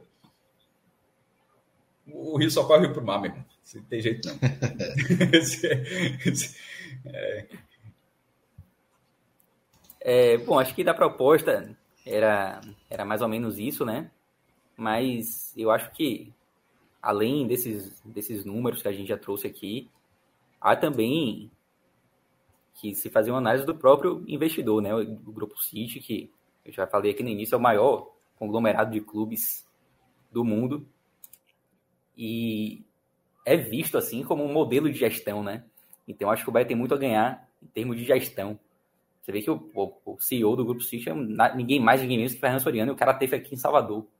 É, mostra o tamanho desse, desse projeto, né? Então, Passou na alfândega do 2 de julho. Passou demais. Tinha, tinha até uma galerinha acompanhando a chegada dele. É, e deu uma voltinha no Pelourinho hoje também com, com o Berintani. É, então, Pintaram o homem um cara... de balada, não? É, acho que não, porque ele estava interno. É. Mas se deve ter tentado. ali, se, se, se, se, parou um pouquinho, já, já, já era. Pois é, mas acho que você tem um, a presença de um cara como o Fernando Soriano mostra muito o tamanho dessa, dessa mudança que, que vai haver no Bahia, né? É, lógico que existem, obviamente, alguns pontos assim de, de dúvida, né? alguns pontos que podem não ser tão positivos, como a perda do, do direito de você escolher um presidente, mas o que eu vejo, assim, em geral, e eu, eu compactuo com essa ideia também, eu acho que esses pontos negativos, diante de tantas vantagens que o Bahia terá à sua frente, tantas possibilidades, eles acabam ficando de lado. E agora, a partir de agora, né, o Conselho do Bahia passa a analisar a proposta e depois os sócios terão a oportunidade de votar a favor ou contra a aquisição do Grupo City. E eu acho que vai ser assim uma votação muito muito tranquila em relação a isso. A proposta vai ser aprovada com muita tranquilidade. Teve até uma mensagem de Rodolfo Araújo, 11 16 já foi um tempo dizendo: na teoria tudo é maravilhoso, quero ver na prática. Se o investidor quebrar. Cássio, se o investidor quebrar, é porque deu uma merda muito grande no mundo, né? É, aí, aí, aí, isso, isso acontece, porque, assim, isso acontece qualquer É uma questão de é o aporte, é o aporte que vai ser um valor considerável uma, e o grupo, né? Vale para tudo, meu irmão, vale para tudo. Aí, uma vez, uma, faz, faz, um tempo, aí fui no banco, tava conversando e tal, aí era gente comprar, comprar apartamento, é, tirar o dinheiro para comprar apartamento, não sei o quê. E, porra, você, todo mundo que juntou um pouquinho de dinheiro na vida, assim, tem uma preocupação de, de porra, de, de perder e tal. É, aí a conversa começa bem amistosa sobre isso, né? Aí ele disse, ó, se o, Bra, é, se o Bradesco, não sei se o Bradesco, se o Itaú, se o Itaú, se o Itaú quebrar, assim, que eu tava perdendo, eu tava perto de comprar apartamento, assim, na viagem, tipo, o que, o que acontece? Aí, meu amigo, se o Itaú quebrar, é muita gente com problema, meu amigo. tipo, é, é, é o Brasil, se o quebrar, é, o Brasil tá, veja só, vai vir, vai quebrar muita gente junto com, com o Itaú. E é a mesma coisa, velho. Se, se um grupo como esse quebra. É, é uma reação em cadeia, é uma reação em cadeia interminável, porra. Porque, veja só, se, se, se esse grupo, grupo, grupo, quebrou, é porque o shake alisou, né? Assim, tá considerando assim, que o shake alisou, né? Meu irmão, se o shake alisou é porque acabou o petróleo. Se acabou o petróleo, meu irmão, a crise no mundo. veja só, Acabou o mundo. Acabou, se o Bahia é o mundo, acabou o mundo. Se pronto, o Bahia é o mundo, acabou o mundo. Porque acabou o petróleo, pronto, aí acabou o combustível fóssil, meu irmão, vem, vem problema. Então, velho, assim, a, a nesse momento dá para ficar tranquilo, porque a fonte, não sei se o dinheiro, o dinheiro do Bahia não será ilimitado, mas até segunda ordem, por causa do que tem lá no solo, a fonte de receita é ilimitada. Quem, o, o, o, cara que pega o dinheiro pode não, não passar o dinheiro para sempre para o Bahia, mas dinheiro o cara sempre vai ter. Não vai, vai ser difícil chegar algum momento, assumir, o homem quebrou. Não vai. Não, não, Olha só, tô, não tem ódio aí no, no, no Bet para dizer se, se tiver lá, eu digo, ó, vai quebrar, eu aposto, eu, eu, eu aposto a gente, não vai quebrar o, o, é, o CFG não vai quebrar, não. Tem, é quase impossível. Mas aí, Cássio, é, você disse que ia fazer um paralelo até né, com, com a questão do Santa Cruz, mas antes, a empolgação do torcedor do Bahia, e até Pedro falando aqui que a tendência que seja aprovado é natural, né? Porque assim, não tem como negar uma proposta dessa, né? Não tem oposição, se é que existe oposição a uma proposta dessas. É, Rodrigo Capello sempre tem muito cuidado. A gente está falando aqui de uma forma mais informal, alguns números, debatendo e tal. o Rodrigo Capello, é, de uma forma bem mais metódica, assim, e ele sempre tem um cuidado de a gente pegar o um número um bilhão e dizer ah, um bilhão vale mais do que aquele que vai que assim porque até porque o prazo do Bahia por exemplo por exemplo é o prazo de 15 anos tal. É, então eu estou dizendo isso falando isso para dizer que não é esse o meu objetivo que eu vou falar agora certo? Que eu, que eu tenho consciência disso e a partir justamente do que o Rodrigo sempre é, o Capelo sempre fala nas, nas participações dele no Sport TV mas veja só a primeira SAF dos grandes clubes porque o Flamengo de Arco Verde é SAF também tá é isso que eu falando aqui foi a primeira SAF de Pernambuco sabe Pernambuco tem uma SAF não foi o Retrô, porque o Retrô não conseguiu registrar antes. Foi o Flamengo de Arco Verde. É, oficialmente, é, Arco Verde é um município, é a, é a, porta do sertão de Pernambuco, fica a 256 quilômetros do Recife, joga a Série A2 e é a primeira SAF de Pernambuco, registrada na CBF. É, mas assim, eu estou dizendo, considerando não um clube desse porte, mas clubes do porte do Bahia, do Cruzeiro, do Vasco, ou seja, os grandes clubes do país, o primeiro foi o Cruzeiro em dezembro do ano passado. De dezembro do ano passado, que, que, que a gente que a gente sabe, teve o Cruzeiro, logo depois teve o Botafogo, teve o Vasco e agora o Bahia. É, o Cruzeiro, 400 milhões por 90%. Isso sempre com todas essas, com essas mesmas divisões. Parte para dívida, parte para investimento, parte para compra de jogador, mas estou falando do, do, total. 400 milhões por 90%. Botafogo, 400 milhões por 90%. Vasco, 700 milhões por 70%. E ainda é, 30, ou seja, 30% com a mesma coisa do Bahia de poder vender mais, e o Bahia 1 bilhão por 90. Na média, se você se fosse uma conta bem simplória, e a conta não é uma conta correta, mas só para. O, o, o, o, proporcional do Bahia é o maior de todos. O de Cruzeiro e Botafogo fica por 4 milhões, do Vasco fica por 10, 1%, tipo, vale 10 milhões, 1% do Cruzeiro e do Botafogo por 4, é, por 4 isso, e o do Bahia por 11, 11 milhões e 100 mil mas a conta não é precisa. Mas não comparando quem ganhou mais ou quem ganhou menos, mas dá para perceber, pelo menos, e isso é que eu considero importante, é que o Bahia não, ele não foi vendido num patamar baixo. Como veja só, porque se, o patamar que, a telev, que, que, que o dinheiro da televisão estabelece. Porque se a gente fosse traçar um paralelo pelo que o Cruzeiro ganha, pelo que o Botafogo por, por, uma série de questões ganha também, mas o Cruzeiro tendo mais força popular, o Vasco muito mais força do que os dois ainda, pelo que eles ganham e pelo que o Bahia ganhava da televisão, proporcionalmente, e, e, outras, e outros patrocínios também, tá? Ao longo da história. É, pay-per-view, marca de televisão, marca de camisa. Esse valor poderia ter sido muito menor. Se a gente tivesse pegado, tra, traçado um paralelo, pô, se, se, esse time ganha isso com, todo, com todos esses negócios, esse vai ganhar isso. E não foi o que aconteceu. O patamar do Bahia foi muito elevado. Veja só, o número absoluto, inclusive, é o primeiro a ser acima de um bilhão, né? Todo mundo tinha chegado perto. Proporcionalmente é maior do que o dos outros, eu só, mas eu não vou precisar que é maior do que os outros pela série de questões que, questões que a gente já falou, que é não saber exatamente o tempo. Tipo, o tempo do Bahia é 15 anos, o outro pode ser 5 ou 10 anos, pode ser menos tempo. Mas a cifra do Bahia, ela é gigantesca. Ela, assim, ela, ela é gigantesca no nível que Ontem mesmo, a matéria de Cosme Rimoli no, no, portal dele, no Record, falou 650 milhões, assim, apurou, é, mas assim, o número dele acabou não se é, confirmando, né? assim, passou muito longe, na verdade. Mas, pô, era 650 milhões, e, que foi a matéria de ontem, e havia uma empolgação com esse número. Quando esse número circulou ontem, 650 milhões, ninguém ficou dizendo, porra, só seis. Pelo contrário, foi, porra, meu amigo, por quê? Porque você justamente, ó, pô, o Cruzeiro foi isso, o Botafogo foi isso, o Vasco foi isso, 650 milhões. Aí, 24 horas depois, o número é 350 milhões de reais a mais.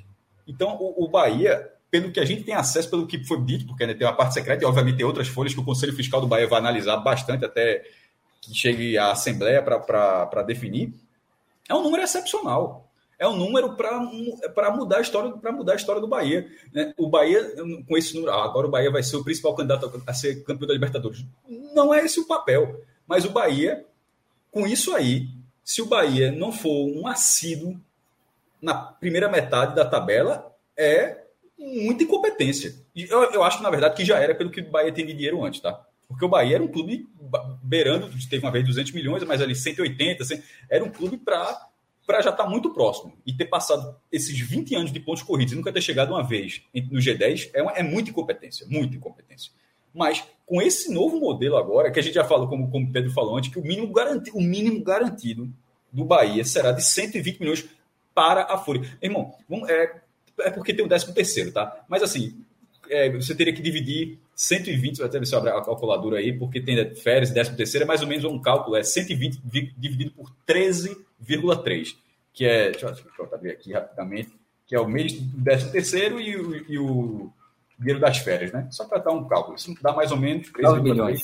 9, 9, 9 milhões. Pronto. Isso considerando férias e o 13 terceiro salário, o Bahia vai ter uma folha de 9 milhões de reais. Uma senhora folha.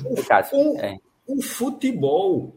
Meu irmão, 9 milhões de reais significa que o Bahia vai é, gastar, vai ter por dia 300 mil reais por dia, meu irmão. Ó, os caras deram um treino 9 da manhã, meia hora, volta no campo, ó, custou 300 mil isso aí. Essa voltinha no campo aí. Esse rege, o regenerativo do Bahia, o rege, regenerativo, que não faz nada, regenerativo vai ficar na piscina. O regenerativo do Bahia vai custar 300 mil.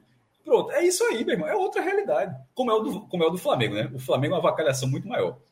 O, Flamengo, com um bilhão por ano, assim, deixa eu até coloco, se eu coloco o número aqui o Flamengo tem. É que não gasta tudo com futebol, né? mas o Flamengo tem uns 75 milhões assim, por, por mês. Não, é, já é outra coisa. Mas fala, Pedro. Ainda sobre esse mínimo garantido e a comparação com, com outros times, né? Eu achei o fato do Bahia ter esse valor bem claro no contrato, trazendo esse valor ao conhecimento da torcida, um ponto muito importante a favor da, da SAF do Bahia em comparação às outras, tá? Porque o Vasco e o, o Botafogo, por exemplo, eles possuem também mínimos garantidos, mas esses valores eles não foram divulgados, é, pelo menos no momento em que as, as negociações foram divulgadas. E o Cruzeiro sequer tem esse mínimo garantido.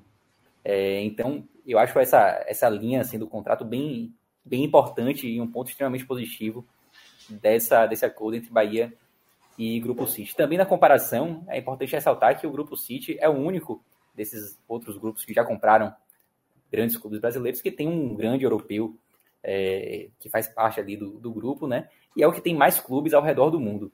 E aí, eu não vou nem trazer esse tema aqui, porque certamente iria se alongar bastante, mas eu acho que no decorrer da, da semana a gente vai tratar desse tema de SAF do Bahia novamente, provavelmente no Raiz, e aí vale a pena até trazer esses outros clubes do Grupo City, quem são, né? Eu vou, eu vou citar, é... eu tenho os nomes aqui, eu vou, eu vou dar a lista, eu não sei a, gestão de cada um, mas eu vou, eu vou, citar. Mas deixa eu só fazer uma rápida correção, que eu tinha falado, é detalhe, eu tinha debatido isso quase agora no Twitter e, e eu acabei esquecendo do Vasco, mas Landim trouxe aqui os 700, 700 milhões do Vasco, é sem as dívidas do Vasco.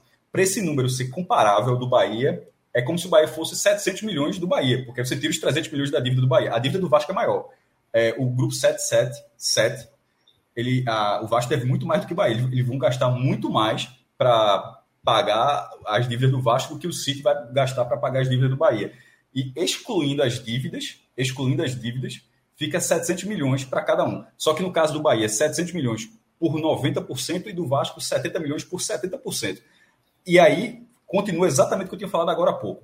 Se você diz, ó, eu pago as tuas dívidas, eu pago as tuas dívidas. Pronto, e para o clube sobrou quanto? É 700 por 90 e aqui é 700 por 70. Proporcionalmente, nesse caso, é, o, Vasco, é, o, o, o, Vasco levaria vantagem. Mas aí, você olhando esse número, você, até ontem, porque agora ninguém sabia que o número ia ser desse patamar, até ontem, seria razoável você falar, ou alguém imaginar, que o, que o, que o nível do Bahia seria esse, ó, se o Vasco ganhou 700 tirando, excluindo o pagamento de dívida, tá? 700 por 70, o do Bahia é 700 por 90. Eu acho que não. Eu acho que não seria razoável. Eu, eu acho que, é como a gente costuma brincar, oxe, assino, eu assinava na hora se alguém tivesse chegado assim, porque o patamar do Bahia, em relação à questão, econômica, à questão econômica, à capacidade econômica, sempre foi muito menor do que a do Vasco. Porque o futebol meio que o que define capacidade econômica em boa parte é o tamanho da torcida, né? Assim, e, e no caso do Vasco é muito maior do que a do Bahia. Pra, então, essa proximidade mostra, são duas coisas. Ou que o Bahia negociou muito bem, ou que o Vasco não negociou tão bem assim. Tem, assim porque elas são muito próximas de, com realidades que pareciam distantes. O, o tipo, o Bahia estava alguns degraus abaixo. Então, nesse caso, esse número ele foi. E do Vasco, ninguém considerou do Vasco ruim. Eu, tô, eu não estou dizendo que o Vasco foi ruim, porque lá no Vasco todo mundo considerou que foi um bom negócio. Para pagar as dívidas do Vasco vai ter 700 milhões para investir em jogadores, para investir em infraestrutura. Mas na hora que você pega esse número e coloca para o Bahia, eu acho que ele vira excepcional. Porque se no Vasco foi considerado bom e, e os números do Bahia são basicamente os mesmos do Vasco, eu acho que para o Bahia fica excepcional. E aí há um detalhe, Cássio, que tanto o Vasco como o Cruzeiro, como o Botafogo, estavam em situações financeiras bem complicadas, né? Eles precisavam da SAF para sobreviver. De, de, de, Justamente, eram times que precisavam firmar um acordo de venda de SAF de maneira urgente, eu diria. E não é o caso do Bahia, tá? O Bahia, mesmo estando na segunda divisão, com problemas financeiros decorrentes da queda, o Bahia tinha uma situação minimamente controlada, uma dívida controlada, embora alta para o patamar do clube, mas ainda que inferior aos demais, né? Mas. O buraco é bem menor. É, né? alta. Exato. Vai ter uma dívida de 250 milhões, né? Mas o Bahia não tinha, assim, essa necessidade que esses outros clubes tinham de fazer essa venda agora. O Bahia quis aproveitar um momento ali onde você ainda tinha muitos players, citando aqui nosso amigo Léo, é, disponíveis. Eu vou usar muito essa palavra. O SAF é player. SAF é, SAF é player. Justamente. E o Bahia quis se aproveitar desse, desse momento. Vou até trazer aqui um, um comentário de Luiz Henrique Lula da Silva aqui no, no Twitter. Ele mandou para você, Cássio. É, Cássio, em caso de óbito do Bahia, o esporte fica com investimento? Gostaria, veja só. Pô, não é, é, Essa foi boa.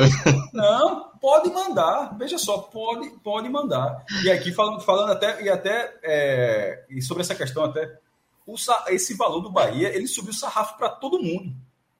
Esse, esse, esse, esse, valor do Bahia, subiu, já, que, já que trouxe o esporte na mesa, subiu o sarrafo para todo mundo. Por quê? Eu não estou dizendo que o esporte vai arrumar um bilhão por aí, não. De, de, de investidor, não. Mas se, se, mas se o esporte arrumar os 400 que o Cruzeiro e o Botafogo arrumaram agora, vai parecer esse meu amigo, veja só. Hum... É, o comparativo. É, até ontem, até ontem faria sentido. Na hora que o, o Bahia ele subiu muito o sarrafo. O Bahia subiu muito o sarrafo da, do que pode ser investido em relação à SAF. Eu, nesse momento, eu já acho que 400 milhões para o esporte já, já não é mais um bom negócio, não. Porque, assim, aí eu estou falando na Vera, que você em frente o Newton, porque brincando, eu, eu, eu, eu, não, eu não acho que o esporte tenha tanta diferença em relação ao Bahia. Ah, na verdade, eles têm muito mais semelhanças do que diferenças para um ser um bilhão, outro ser 400 milhões. Eu acho que, na verdade, tudo aquilo que eu estava falando em relação ao Vasco para o Bahia, eu enxergava do Vasco para o esporte, a distância. Tipo, é, eles não são iguais, mas eles orbitam o mesmo patamar. O esporte não orbita o mesmo patamar do Cruzeiro ou do Vasco. Assim, tem as diferenças ali.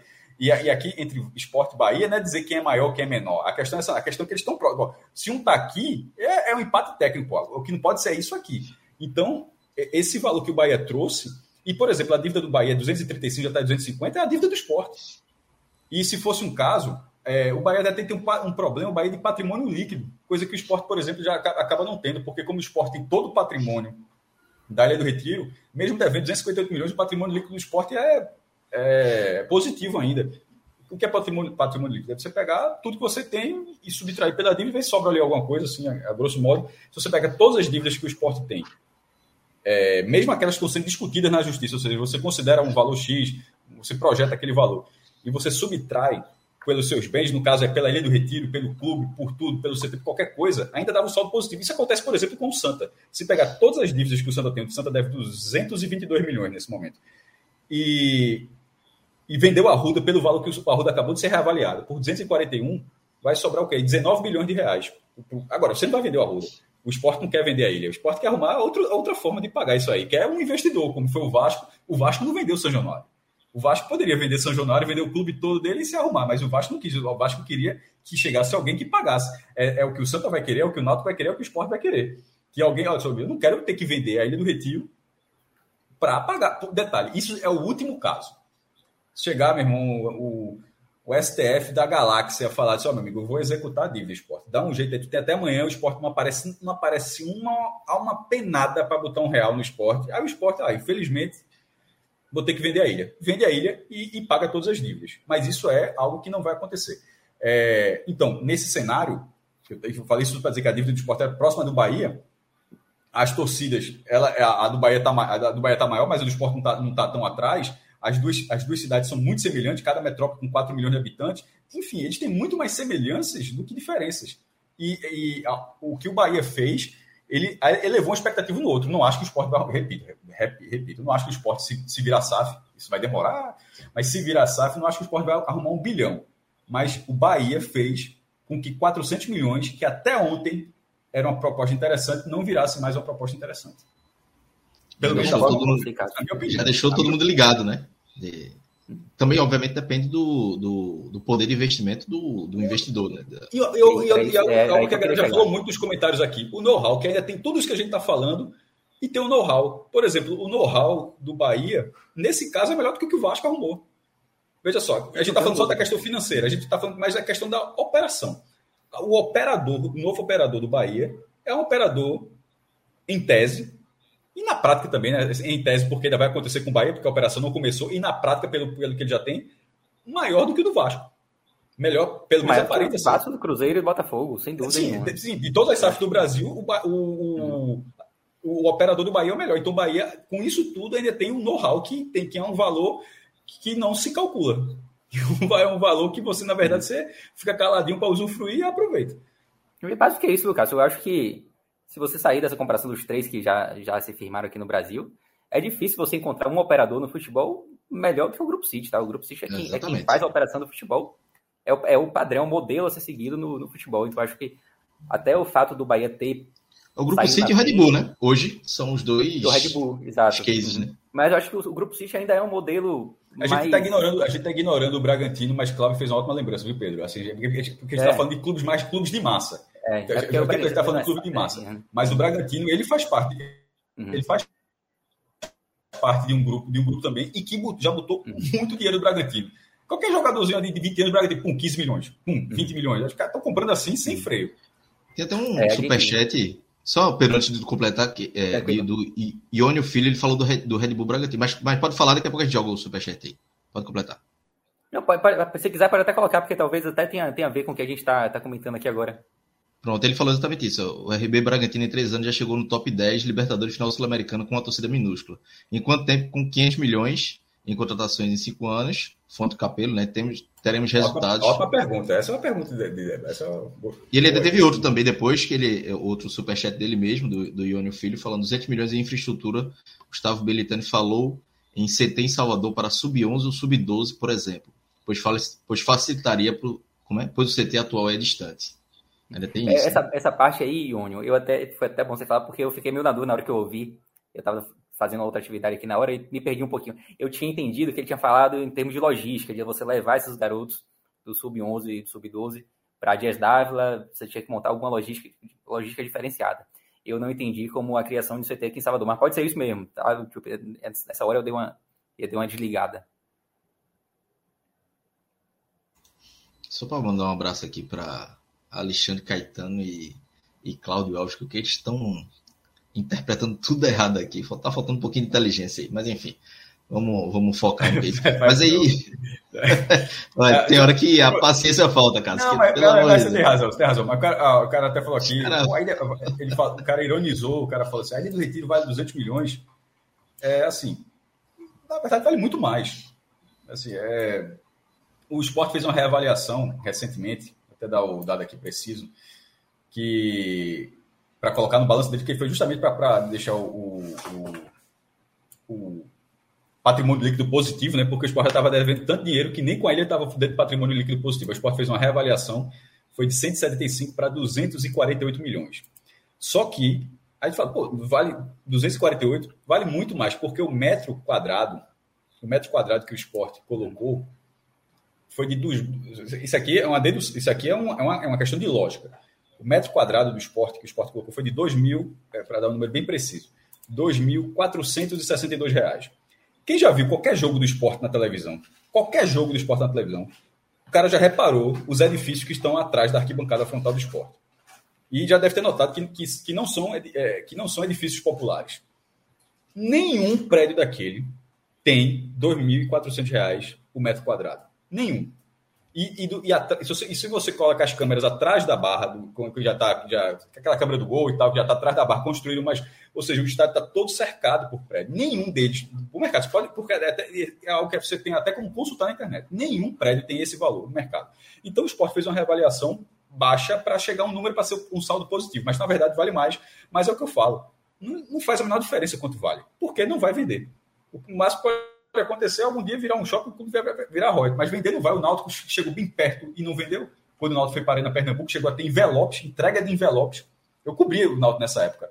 É, que coordenava essa comissão foi, era André Campos, que foi o presidente do Náutico em 2001, o, o título do centenário do Náutico. O Náutico abriu os envelopes, ou seja, o negócio andou, andou, andou, e o Náutico não fechou com ninguém, não vendeu. Então, na prática, não vende. Ou seja, discutir se ele vale 200, 300 ou 400, e é mais ou menos essa faixa que vale, é irrelevante. Até pela, pelo tamanho, são 10 hectares na área central do Recife. Os aflitos, pelo, os aflitos é o contrário, os aflitos é, é menor, é, é, contrário, não, desculpa, os aflitos é uma área menor, de 4 hectares, mas na área com metro quadrado mais cara do Recife. Então, se mesmo se alguém chegasse assim, e, e, e, vendesse os aflitos, seria assim um negócio. É, petróleo. Pronto, era o petróleo do é, Náutico que seria ali. Mas um... não quer vender. Uhum. Para dar um exemplo, caso para a galera de Salvador que está assistindo, é como se o fazendão ficasse na graça. Tipo isso. Se você tivesse um terreno do tamanho do fazendão do bairro da Graça. Obviamente. É só que o jogo do Náutico, hoje o Náutico passou com o Sampaio. O jogo, o jogo passou na televisão. Uhum. É só.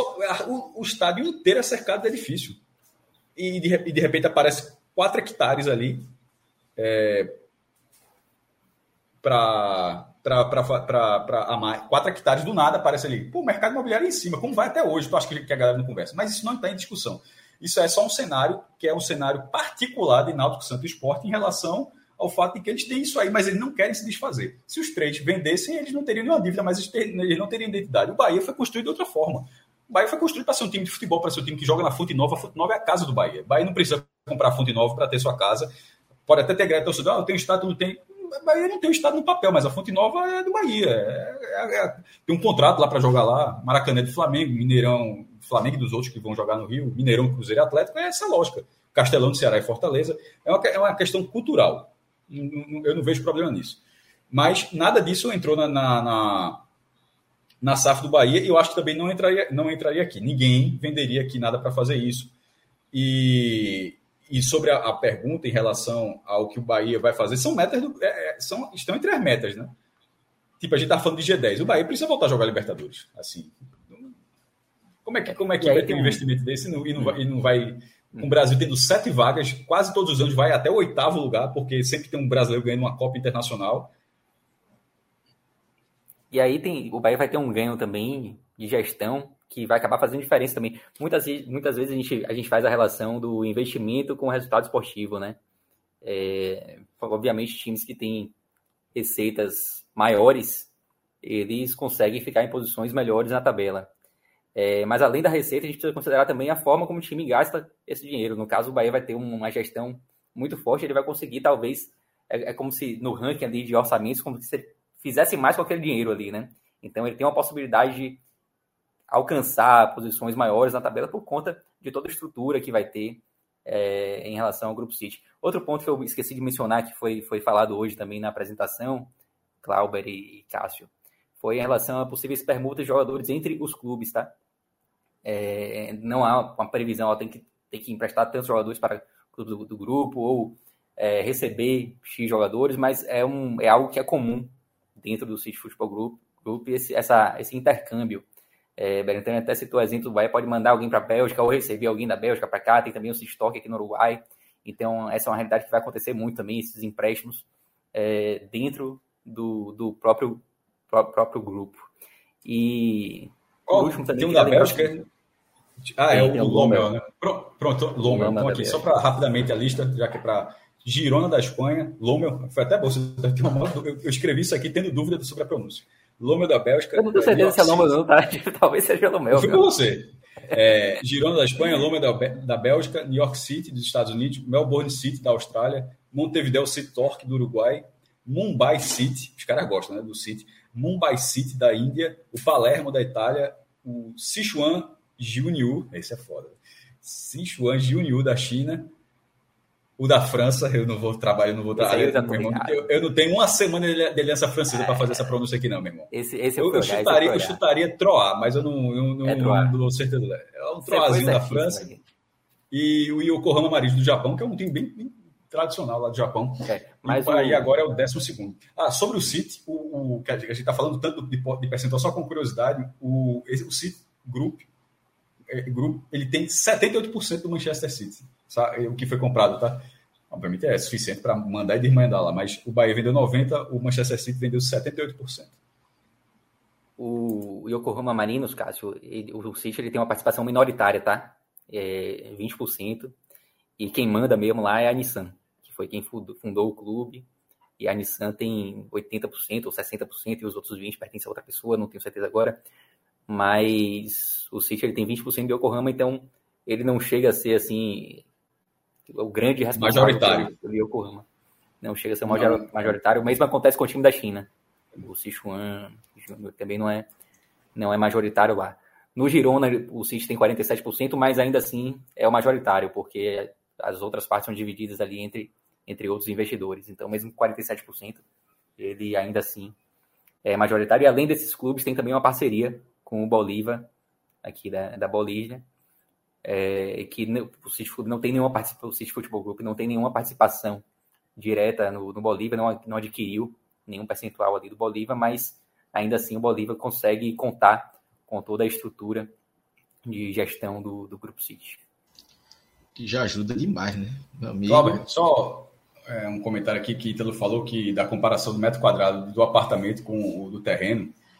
Veja só, é, caso não tenha ficado, caso não tenha ficado claro, o metro quadrado do, do apartamento não é o mesmo metro quadrado do valor do, do esporte. O que, o que eu estava tentando trazer aqui era a distorção que existe. Tipo, o do esporte não é R$ 2.400. Não é por, ele não vira, ele não vai virar 9 mil, 8 mil na hora que tem o prédio, nessa, ele não vai ter essa diferença. A saída dele, sem existir um edifício, já é acima de R$ 2.400. Essa é, é, essa é a questão. Porque até o, o, o, o, porque todos os outros do lado, é isso que, por isso que eu fui falar, porque esses outros prédios foram construídos, foram construídos é, de forma gradativa e eles custaram mais antes de existirem. O metro quadrado já era mais caro. Então, assim, não faz sentido que os vizinhos tenham tido metros quadrados mais caros para que o do esporte tenha sido esse valor. É só, só esse ponto. E, obviamente, quando está dentro do apartamento luxuoso, ele vale muito mais ainda. Mas só para uhum. deixar mais claro possível. É, agora, assim, é, tem outro ponto também que eu queria destacar, que é o fato do Bahia ter partido para esse processo de constituição de SAF muito cedo. É, Berentani falou um pouquinho hoje do, do princípio desse processo, né? Eu acho que foi um ano. Cara, o processo começou em setembro de 2021. Ele foi praticamente um mês depois. A lei, a lei da SAF, a Sociedade do Futebol, a SAF, a lei 14.193, ela foi promulgada no dia 6 de agosto de 21. Então foi assim, meu irmão. Os caras estavam como se fosse 100 metros ali. Na hora que atiraram, estava uhum. valendo assim, é. cada um correu para conversar. Uhum. E eu acho que isso possibilitou ao Bahia encontrar ainda no mercado grupos do tamanho do Grupo City. Até se comentou hoje na reunião que houve também uma proposta que chegou a evoluir um pouco com outro grupo, mas que os valores eram bem menores e a própria estrutura desse possível grupo, que não foi, não foi, não foi dito quem era, também não se comparava à estrutura do, do Grupo City. Grupo, esse grupo ele não tinha a mesma quantidade de pontos positivos a oferecer que o Grupo City tem. É, então, eu acho que esse fato de ter partido muito cedo foi essencial também para encontrar investidores que estão dispostos a investir esse valor que o Grupo City está investindo e ainda mais com o know-how que o Grupo City tem. É, certamente Não só muito cedo, é de ter tido paciência, porque nesse tempo todo, Pedro, a, as informações é, elas, elas sobre o Grupo City no Brasil, elas não foram exclusivas no Bahia.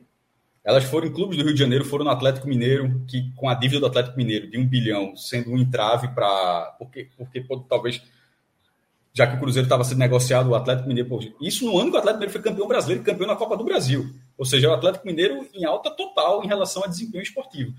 Então, para o Bahia, é, além do que você falou, eu acho que, que faz diferença a paciência que o clube teve, porque foi, a gente está em setembro de 22, é, foi literalmente 12 meses, 12 meses, um ano de conversa, porque o City sempre, é, até ter essa apresentação oficial hoje, o Bahia não falou oficialmente nenhuma vez, nem na convocação do conselho, de que era o City Group. Nenhuma vez. O, o tipo, era, virou Grupo City na hora que começou a apresentação. Até aí não, não, nunca, nunca foi falado. Mas desde o início, vazando informações, sempre foi falado que era o City Group que estaria é, dentro da dentro, um, um dos que conversavam, que estavam conversando com o Bahia. E a paciência que o Bahia teve nisso aí, porque veja só, o, se a gente está falando da, da, da, questão do tempo, a lei foi promulgada em agosto, o Cruzeiro foi negociado em dezembro, quatro meses depois. Já estava votado, já estava votado no, na, na Assembleia do, do Clube Mineiro sim, estou dizendo que a negociação começou em, depois de agosto, depois que assinar, mas assim, mas foi muito cedo, foi o primeiro, né? E, e para a sorte do Cruzeiro está dando certo, já subiu para a primeira divisão, vai, vai voltar, uh, tende a voltar o que sempre foi, uma, era uma potência. Mas a, a, paciência que o Bahia teve nesse tempo todo não é algo é, comum nesse tipo de coisa.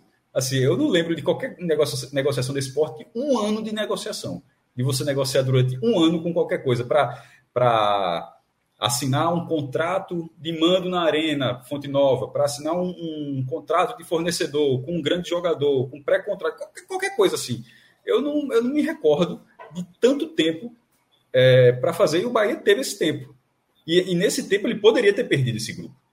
Porque ele, poder, ele poderia ter tentado, todos poderia ter sinalizado positivamente para tudo, ter chegado interessado para a proposta, no final das contas, o, o City, ó, eu quero aquele. Mas é, as características do Bahia também, pode. Não é, não é simplesmente estar no lugar certo na hora certa. Não é só isso. Aliás, não é só isso mesmo. É de repente ter as condições certas.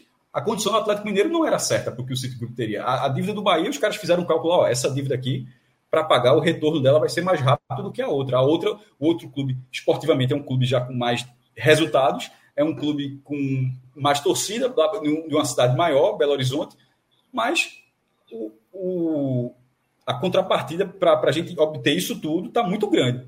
E no caso do Bahia, o, o fato do Bahia é, ter reduzido, até porque a gente falou de 235 esse ano, mas na pandemia, que foi aquele ano que fechou, que o balanço fechou só no outro, chegou a ser 255. Aí o Bahia reduziu para esse 235, aí já voltou a subir nesse ano, porque está na segunda divisão. Né? Mas na primeira divisão, o Bahia, na verdade, ele vinha estável.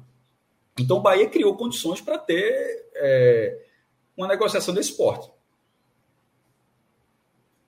É, e só, Cássio já citou aqui os, os, clubes do, do Grupo City, é, e eu vejo muita gente na internet assim falando, pô, mas só o, só o Manchester que deu certo. E é algo que eu discordo, assim, bastante, tá? Porque vários clubes do Grupo City deram certo dentro de seus mercados. Claro que nenhum tem a proporção do, do Manchester City, óbvio que não. É, e nenhum ganha tão, tantos títulos seguidamente como o Manchester City. Mas você tem cinco times do grupo, desses 11, que fazem parte hoje do CFG. Cinco times já foram campeões nacionais, tá? Então são times que estão dando certo dentro de seus mercados e que foram comprados bem depois do grupo do, do Manchester City. Isso, isso, é importante dizer também. O Manchester City foi comprado em 2008 ainda, não, não existia nem o CFG. Só em 2013 que aparece um segundo clube no, no grupo, que é o, o New York City, que é até criado pelo próprio CFG. E você tem diversos outros clubes comprados em 2015, 2017. Então, o tempo de investimento também é muito, muito menor e esses clubes já começam a dar resultado também. E o potencial né, que eles enxergam no Bahia, né? Torcida, grandeza, é, estado de potencial. Um clube já foi é, campeão brasileiro, participação na Libertadores. Então, meu amigo, os caras olham assim e dizem, pô, tem uma oportunidade de mercado com potencial ainda, ainda mais de crescer com investimento, né? Quer falar alguma coisa, Cássio? Quero. É, é, porque tem uma galera que. Eu, eu fico rindo aqui. Tem uma galera que, para discordar sendo qualquer coisa, meu, é, é, aí o cara. Belo Horizonte não é menor do que, do que, do que Salvador, não. Não é nem menor que Fortaleza. Disse, porra, é, é, a metrópole. Pô. Belo Horizonte é a terceira maior metrópole do Brasil, pô, tem 6 milhões de habitantes. Assim, aí o cara quer pegar. É mesmo, é mesmo quando comparam. É, Tipo, Salvador, o município de Salvador tem o dobro da população do município de Recife, só que o município de Recife é desse tamanho, pô. A área é muito pequena. Agora, se você colocar as regiões, o tamanho da região metropolitana do Recife, o tamanho da região metropolitana de Salvador, área e a população é a mesma coisa. E no caso, de Belo Horizonte é muito maior do que as duas. É a terceira maior do Brasil. Então, assim, de vez em quando a galera deveria dar, galera deveria dar 10 centavos de crédito quando o cara fala uma coisa, assim. Porque o tempo todo achar que tá errado é foda. Mas, mas é, é, é só por via, né, cara? É só por birra, mas não é não. Belo, a grande Belo Horizonte é maior. Mas isso, enfim, é, é, só uma bobagem. Só porque eu vi aqui, eu fiquei rindo, eu disse, porra, é porque é algo tão simples assim para pesquisar. É, mas enfim, eu acho, eu acho que a gente está falando aqui dos resultados. A pressão vai ser, vai ser outro patamar também, tá? Veja só, já tem uma pressão do Bahia pela falta de G10, de ficar, de ter uma, o que é G10? É uma campanha decente no brasileiro. Né? De uma campanha decente no brasileiro desde 2001, quando ficou em oitavo lugar, chegou nas quartas de final. É, 21 anos que, que, não, que não fica entre os 10. É, a falta, ou, ou, que pode ser pelo brasileiro ou algum resultado maior internacional, na própria Copa do Brasil, que nunca foi nem na semifinal. Eu acho, e, e, e isso tudo gera uma pressão considerável. Eu acho que dá para dobrar essa, essa pressão também, tá? Porque é o bônus e o ônus. Assim, vai entrar mais dinheiro, vai, vai, vai, o time vai ser qualificado, vai, vai mudar isso tudo. O nível de pressão não fica. Tipo, tudo, a receita vem para cá e a pressão, a pressão ela acompanha. Ela, ela, ela, ela, vai, ela vai mudar, porque o cara do Bahia não vai aceitar. Tipo, o atleta. Como é que.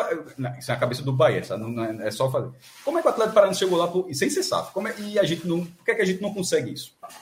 Então, eu acho que a pressão do Bahia agora ela vai ser uma pressão de resultados que já sempre existiu, já sempre existiu, mas vai é, ela muda de patamar para, é, pra, paralelamente e pro, é, de forma paralela justa, né? a, a chegada ao investidor é. e será e... mais para frente proporcional ao dinheiro colocado. E Cássio, talvez uma pressão que o grupo City ainda não conhece, né? Porque se você pegar os demais Exatamente. clubes ali do grupo, é, nenhum deles tem o tamanho de torcida, claro, que o Manchester City hoje tem uma torcida mundial, né? É, mas na época que foi comprado, nem o Manchester City talvez tivesse o tamanho da torcida do Bahia. Era um time, o segundo, segundo maior time ali de Manchester e tal, frequentou muito segunda divisão, mas eu não sei se a pressão que existia lá era tão grande. Eu acredito que não, como o Grupo City vai encontrar aqui. Nos outros grupos, do, dos, outros, dos outros clubes do grupo, com certeza não é. Você tem ali o Yokohama Marinhos, que tem uma torcida considerável no Japão, que é a quinta maior, mas japonês não tem, não, não exerce a pressão que a torcida do, do, do, Bahia ou de qualquer outro time grande do Brasil exerce, né? Então, isso vai ser uma novidade, assim, para o Grupo City. É isso. Pedro Cássio, querem adicionar mais alguma coisa? Vamos ter desdobramentos aí, né? E aí no próximo Raiz é ainda muita coisa para falar, né? Isso, uma tweetada que, que eu coloquei só para compartilhar com a galera que está tendo aqui, que acho que muita gente talvez não tenha lido. É... O Santa Cruz e o Bahia, eles, eles já foram muito semelhantes. Eu estava falando agora há pouco que hoje eu vejo o Sport e Bahia como um clube semelhante. É, porque o Bahia sempre, o Bahia sempre ele foi é, homogêneo, né? Assim, teve o Vitória dos anos 90, mas pra, em termos de resultado para chegar, mas o Bahia nunca foi colocado em dúvida que tinha maior torcida. Ele surge, já, já, já, surge, já vai virar o campeão logo depois, já virar dominante do estado, então ele sempre teve essa figura. E Pernambuco é, teve uma, uma, oscilação, não de que era o maior campeão, não, mas de que conseguiu os maiores resultados. O Santa Cruz, por exemplo, era uma potência, a maior potência, na verdade, do Nordeste nos anos 70. É, o Bahia era um, chegou a ser campeão baiano, chegou nas quartas de final do brasileiro, mas o Santa Cruz tinha resultados mais consistentes, jogador na seleção brasileira, era, era o Arruda, numa época onde ter um estádio, naquele modelo de estádio, era é como se tivesse uma arena hoje. O Santa Cruz ter o, ter o Arruda em, na década de 70 era como se fosse ter a Arena Pernambuco, hoje fosse o proprietário. Era, era, era o máximo possível que você poderia ter de estádio. Então, Santa Cruz e Bahia já foram clubes muito semelhantes. É, de torcida, tamanho de torcida, de resultados nacionais, representatividade nacional, é, apelo popular, capacidade econômica, representantes da, de grandes metrópoles, eles já foram lá nos anos 70, talvez no começo dos anos 80.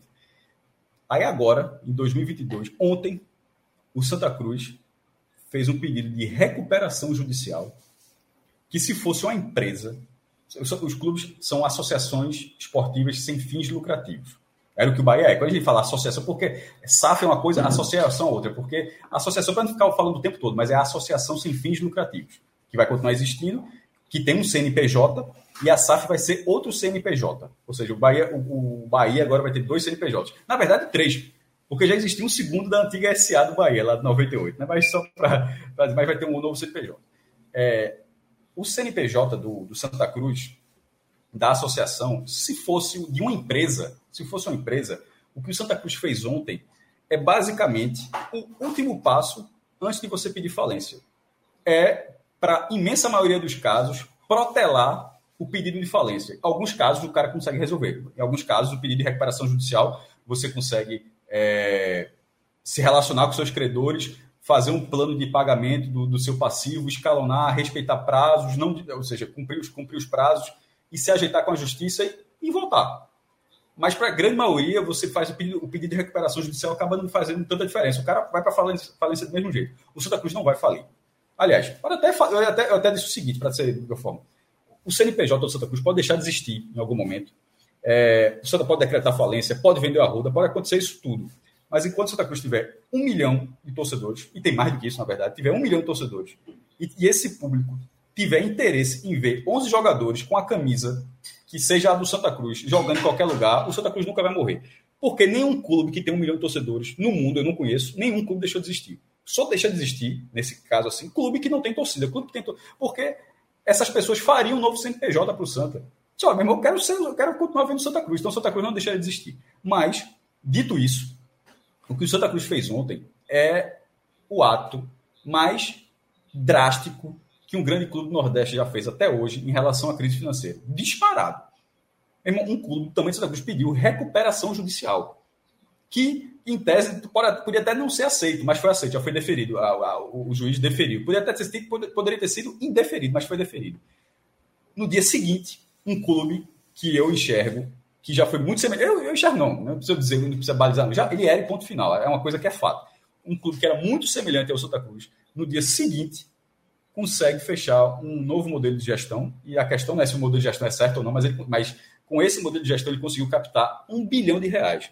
Ou seja, é, é aquele, aquele filme Velozes e Furiosos 7, né, que é na reta final, é cada carro vai para um lado. É assim, eles, estavam na pista, próximos, em algum momento eles disputaram três décadas, e depois cada um foi para uma, uma, distância para você ver como é, um, seguidas gestões podem corroer um clube e correr o próprio Bahia, mas como se você, em algum momento, você também tiver uma, uma, uma, virada de chave, o Bahia teve na democratização em 2013, você pode, mesmo esperando que a gente passasse agora, foram nove anos para chegar nesse momento, mas nessa, nessa reconstrução do Bahia, a partir da democratização do Bahia, pode chegar a um ponto onde o clube pode voltar a ser um player, como, como o Léo falou. Então, eu acho muito assim simbólico, e para o Santa Cruz, infelizmente, mas é, é muito simbólico que, que esses dois clubes, que qualquer pessoa que acompanhe futebol brasileiro sabe cara conhece. O cara, cara, o cara que conhece minimamente, o cara sabe que existe o Bahia, o cara sabe que existe, existe Santa Cruz. E o cara, ah, aquele pô, quem enche o Arruda, ah, quem enche a Fonte Nova, o cara vê ao do Recife, ao do Salvador, o cara vê como, como figuras que orbitam ali um mesmo lugar. Só que um devendo 222 milhões, sem nenhuma perspectiva, a perspectiva de receita do Santa Cruz, inclusive esse pedido de recuperação judicial, ele acontece sem nenhuma sinalização de credor, porque a receita anual do Santa Cruz é de 14 milhões, 16 vezes a, a dívida. Você tem que multiplicar por 16 a receita anual do Santa para bater a dívida. Aí o que se fala, assim, por, por, nos bastidores é que esse pedido de recuperação judicial, para que, porque essa receita anual do Santa Cruz não faz o menor sentido, é que ela seja uma sinalização, talvez, se, se for tomara que seja, de algum investidor externo para aumentar essa receita. Porque a receita que o Santa Cruz tem não vai tentar de nada a recuperação judicial. O Santa Cruz não vai conseguir, ordenar, com os 14, 13, 14 milhões que ele tem por ano, 15, não passa disso, ele não vai conseguir conseguir fazer a menor diferença em relação aos credores. Ele só suspendeu por 180 dias a, a execução das dívidas, mas lá para março, quando elas voltarem, não vai ter muita diferença, não. Desde que tenha um investidor externo. E aí, obviamente, eu não tenho a menor informação disso, mas se houver, aí ele pode voltar para o jogo, porque o Bahia, que deve mais, voltou. E é sempre importante destacar que a capacidade de, de, de geração de caixa de receita é determinante. Porque o Flamengo deve o dobro do Santa Cruz. Só que a receita anual do, do, do Flamengo é 50, 50 50 vezes a do Santa Cruz. Então, essa, essa é a diferença. E é, é, o que fez, é o que vai fazer a diferença com o Bahia agora. O Bahia devia aquilo tudo, não vai dever mais nada, e vai ter uma receita mínima só para futebol de 120 milhões. Mínima. Que a gente, tava, a gente falou o tempo todo que era mínima, mas era daquilo para cima. É 120, pode ser 130, pode ser 140. O mínimo vai ser 9 milhões de reais por mês que o Bahia vai, que o Bahia vai ter para montar seu time de futebol. Então, é uma realidade completamente diferente. E dito isso, o Bahia o Santa Cruz pode se enfrentar na Copa do Nordeste de repente. Olha, é, vai ser uma assim. É uma disparidade assim que de, de clubes desse tamanho que nunca aconteceu. Mas discrepância absurda. Né? É, mas é uma discrepância que a gente com alguma idade, o cara que talvez um adolescente não vai lembrar, mas a gente com a, com a idade que a gente tem, a gente viu todos os passos para que se chegasse a, a isso. É, assim, é, e, e, e, chega no ponto onde é bizarro que o Santa peça a recuperação judicial, mas ao mesmo tempo, quando você parar como empresa, você não acha que é absurdo. Você acha assim, é, do jeito que é, recuperação judicial talvez seja. Porque é um, é um processo falimentar. E assim, que o esporte pode estar, porque o esporte é, consegue captar um pouco mais de receita do que o Santa. Mas a dívida é do mesmo jeito, ela, ela, é, ela é, vai rolando o que pode dívida ela, e ela é gigantesca. E o Bahia conseguiu sair disso é, é para é ganhar aplausos e tomara que, obviamente, dê tudo certo. Que a partir de agora, da, o, a, o novo Bahia, é, o Esporte Clube Bahia, tá? Não é Bahia City, não, é Esporte Clube Bahia, que ele, ele seja um exemplo, porque se ele for um exemplo, se ele, se ele, for, se ele for um exemplo positivo, ele será um exemplo de toda, de toda forma. Ou positivo ou negativo, mas ele, ele sendo positivo, que é o que espera e a, e a tendência que seja, ele vai abrir caminhos para que outros possam se salvar também. Porque isso está salvando o Bahia, talvez, nesse momento. E o relógio até lembrou uma palavrinha aqui, abismo, né? A gente falou muito, João Grilo falava do clássico do abismo, teve um Náutico Sport. Talvez tenhamos muitos clássicos do abismo agora, a partir de agora. Mas também, obviamente, que o debate também vai ser muito maior, né? E aí como o Cássio falou, puxe, puxe como exemplo aí. Pode falar, Pedro. Não, rapidinho, só para finalizar, assim, tipo, o torcedor do Bahia já estava em alfa hoje com essa, com essa apresentação da proposta do, do Grupo City e ficou mais ainda com a derrota do Londrina, tá? Londrina perdeu hoje. É, o Bahia poderia entrar ontem com a distância de três pontos para o quinto colocado. É, e agora já está com a distância mais assegurada com essa derrota do Londrina, que tomou 2 a 0 da Ponte Preta. A Ponte passou o esporte, né? Mas deixou Vasco, Londrina, Ponte, esporte. Ali no abrigo, o Bahia um pouco mais, mais tranquilo. E tem esse jogo contra o Operário, né? E aí. O próximo jogo da Ponte para é completar, para completar a, a, uma vitória, um triunfo do Bahia, né? Um triunfo do Bahia nesse sábado agora contra o Operário, aí completo final de semana de festa para a turma, né, Pedro? Aí é. E certamente na Ponte Nova a Fonte Nova amanhã vai respirar Grupo City em todos os aspectos. É. Até é, muito provável que, se, que se esse os representantes é, do Grupo City estejam lá. É Floriano que fala, é como eu, é como, desculpa até... Ferran Soriano. Ferran Soriano, desculpa. É, meu irmão, como é que esse cara não faz um amistosozinho, City Bahia, porra? Tem que ter. Mas você sabe que o. É. Mas é melhor, mas por outro lado é melhor não ter, porque a última vez que o Bahia foi fazendo um amistoso esse foi uma bronca da porra. É, dos, Estados, é, dos Estados Unidos lá. Foi. É, agora mas, o Palermo, porra, por exemplo, que foi foi comprado recentemente, o Palermo está passando a temporada lá em Manchester agora. Fez o amistoso, mas não foi contra o City, não. Fez o amistoso com outro time lá. Bota para jogar aqui, pô. é isso. Valeu, meus amigos. Valeu, Pedro. Valeu, Cássio. Vamos encerrar aqui. Valeu, Três horinhas de live, viu, Cássio? Pocket, pocket, pocket. Não, pocket, aí, pocket. Veja só, Cláudio, Cláudio é... saiu de uma. A gente falou ontem. No nível, mas veja só, falou tipo, ontem do, galera, dessa questão. Embaixo. É, a gente só vai cobrir, vai ter. E, e tinha que ter. E, e, e, repito, da forma como aconteceu, o número obrigou a ter. Porque não foi tipo assim. Veja só, a notícia era, já, provavelmente era uma notícia importante, e na hora que vem a notícia, ela vem com uma cifra muito acima da, do, que, do que se falava. Então, assim, cabia, ainda bem, que gente, ainda bem, na verdade, que tinha o programa de hoje que não teve que colocar um programa na agenda. Era só botar um segundo bloco no programa. Mas assim, não tinha como ignorar, porque, veja só, é um dos fatos mais, mais relevantes que já aconteceram no futebol do que aconteceram no futebol do Nordeste nos últimos anos. Seria de toda forma, mas na hora que colocou a, da, os valores que, que entraram na, na, na, na, brincadeira, eles aumentaram demais o, o peso da, da notícia e do debate. Enfim, né? e obrigado aí para a galera que acompanhou a gente aí. Na, na, na transição aqui, eu me lembro que tinha uma, tinha uma apresentadora aqui do BTV Katia Guzzo, que ela ficou marcada assim pelo, pela mudança de, de tema, assim, né? Que ela fala futebol. Tipo, ela tava numa tragédia retada, é futebol, e aí mudava a cara, assim, aí tem. Ficou esse meme eterno aqui na Bahia de Katia Guzzo. Pô, nunca vi, não. Mas aqui, aqui a turma faz isso aqui também, tá? É, quando vai anunciar, né? Que tá falando de morte, morte é isso. É, e Mosec, use. Aí vende, aí vende a carteira de Mosec, assim. Como é isso aí, cara? E a galera do Náutico hoje tava Preocupado ah, com razão, é. viu? Porque... Já a turma, a turma do Náutico deveria ter ficado para acompanhar um pouquinho aqui, para ver um, um pouquinho da... Não só do Náutico, né? a turma do, do esporte, de outros times do, do Nordeste aqui, porque valeu. No, tirando a parte do Náutico, né? A gente falou, saiu do time caindo para a Série C, com, subindo para A e com, com a SAF agora do Grupo City. Mas é isso, galera. Completando três horinhas agora batido, três horas de live. Falamos da, da derrota do Náutico para o Sampaio Corrêa, falamos agora da parte do Bahia.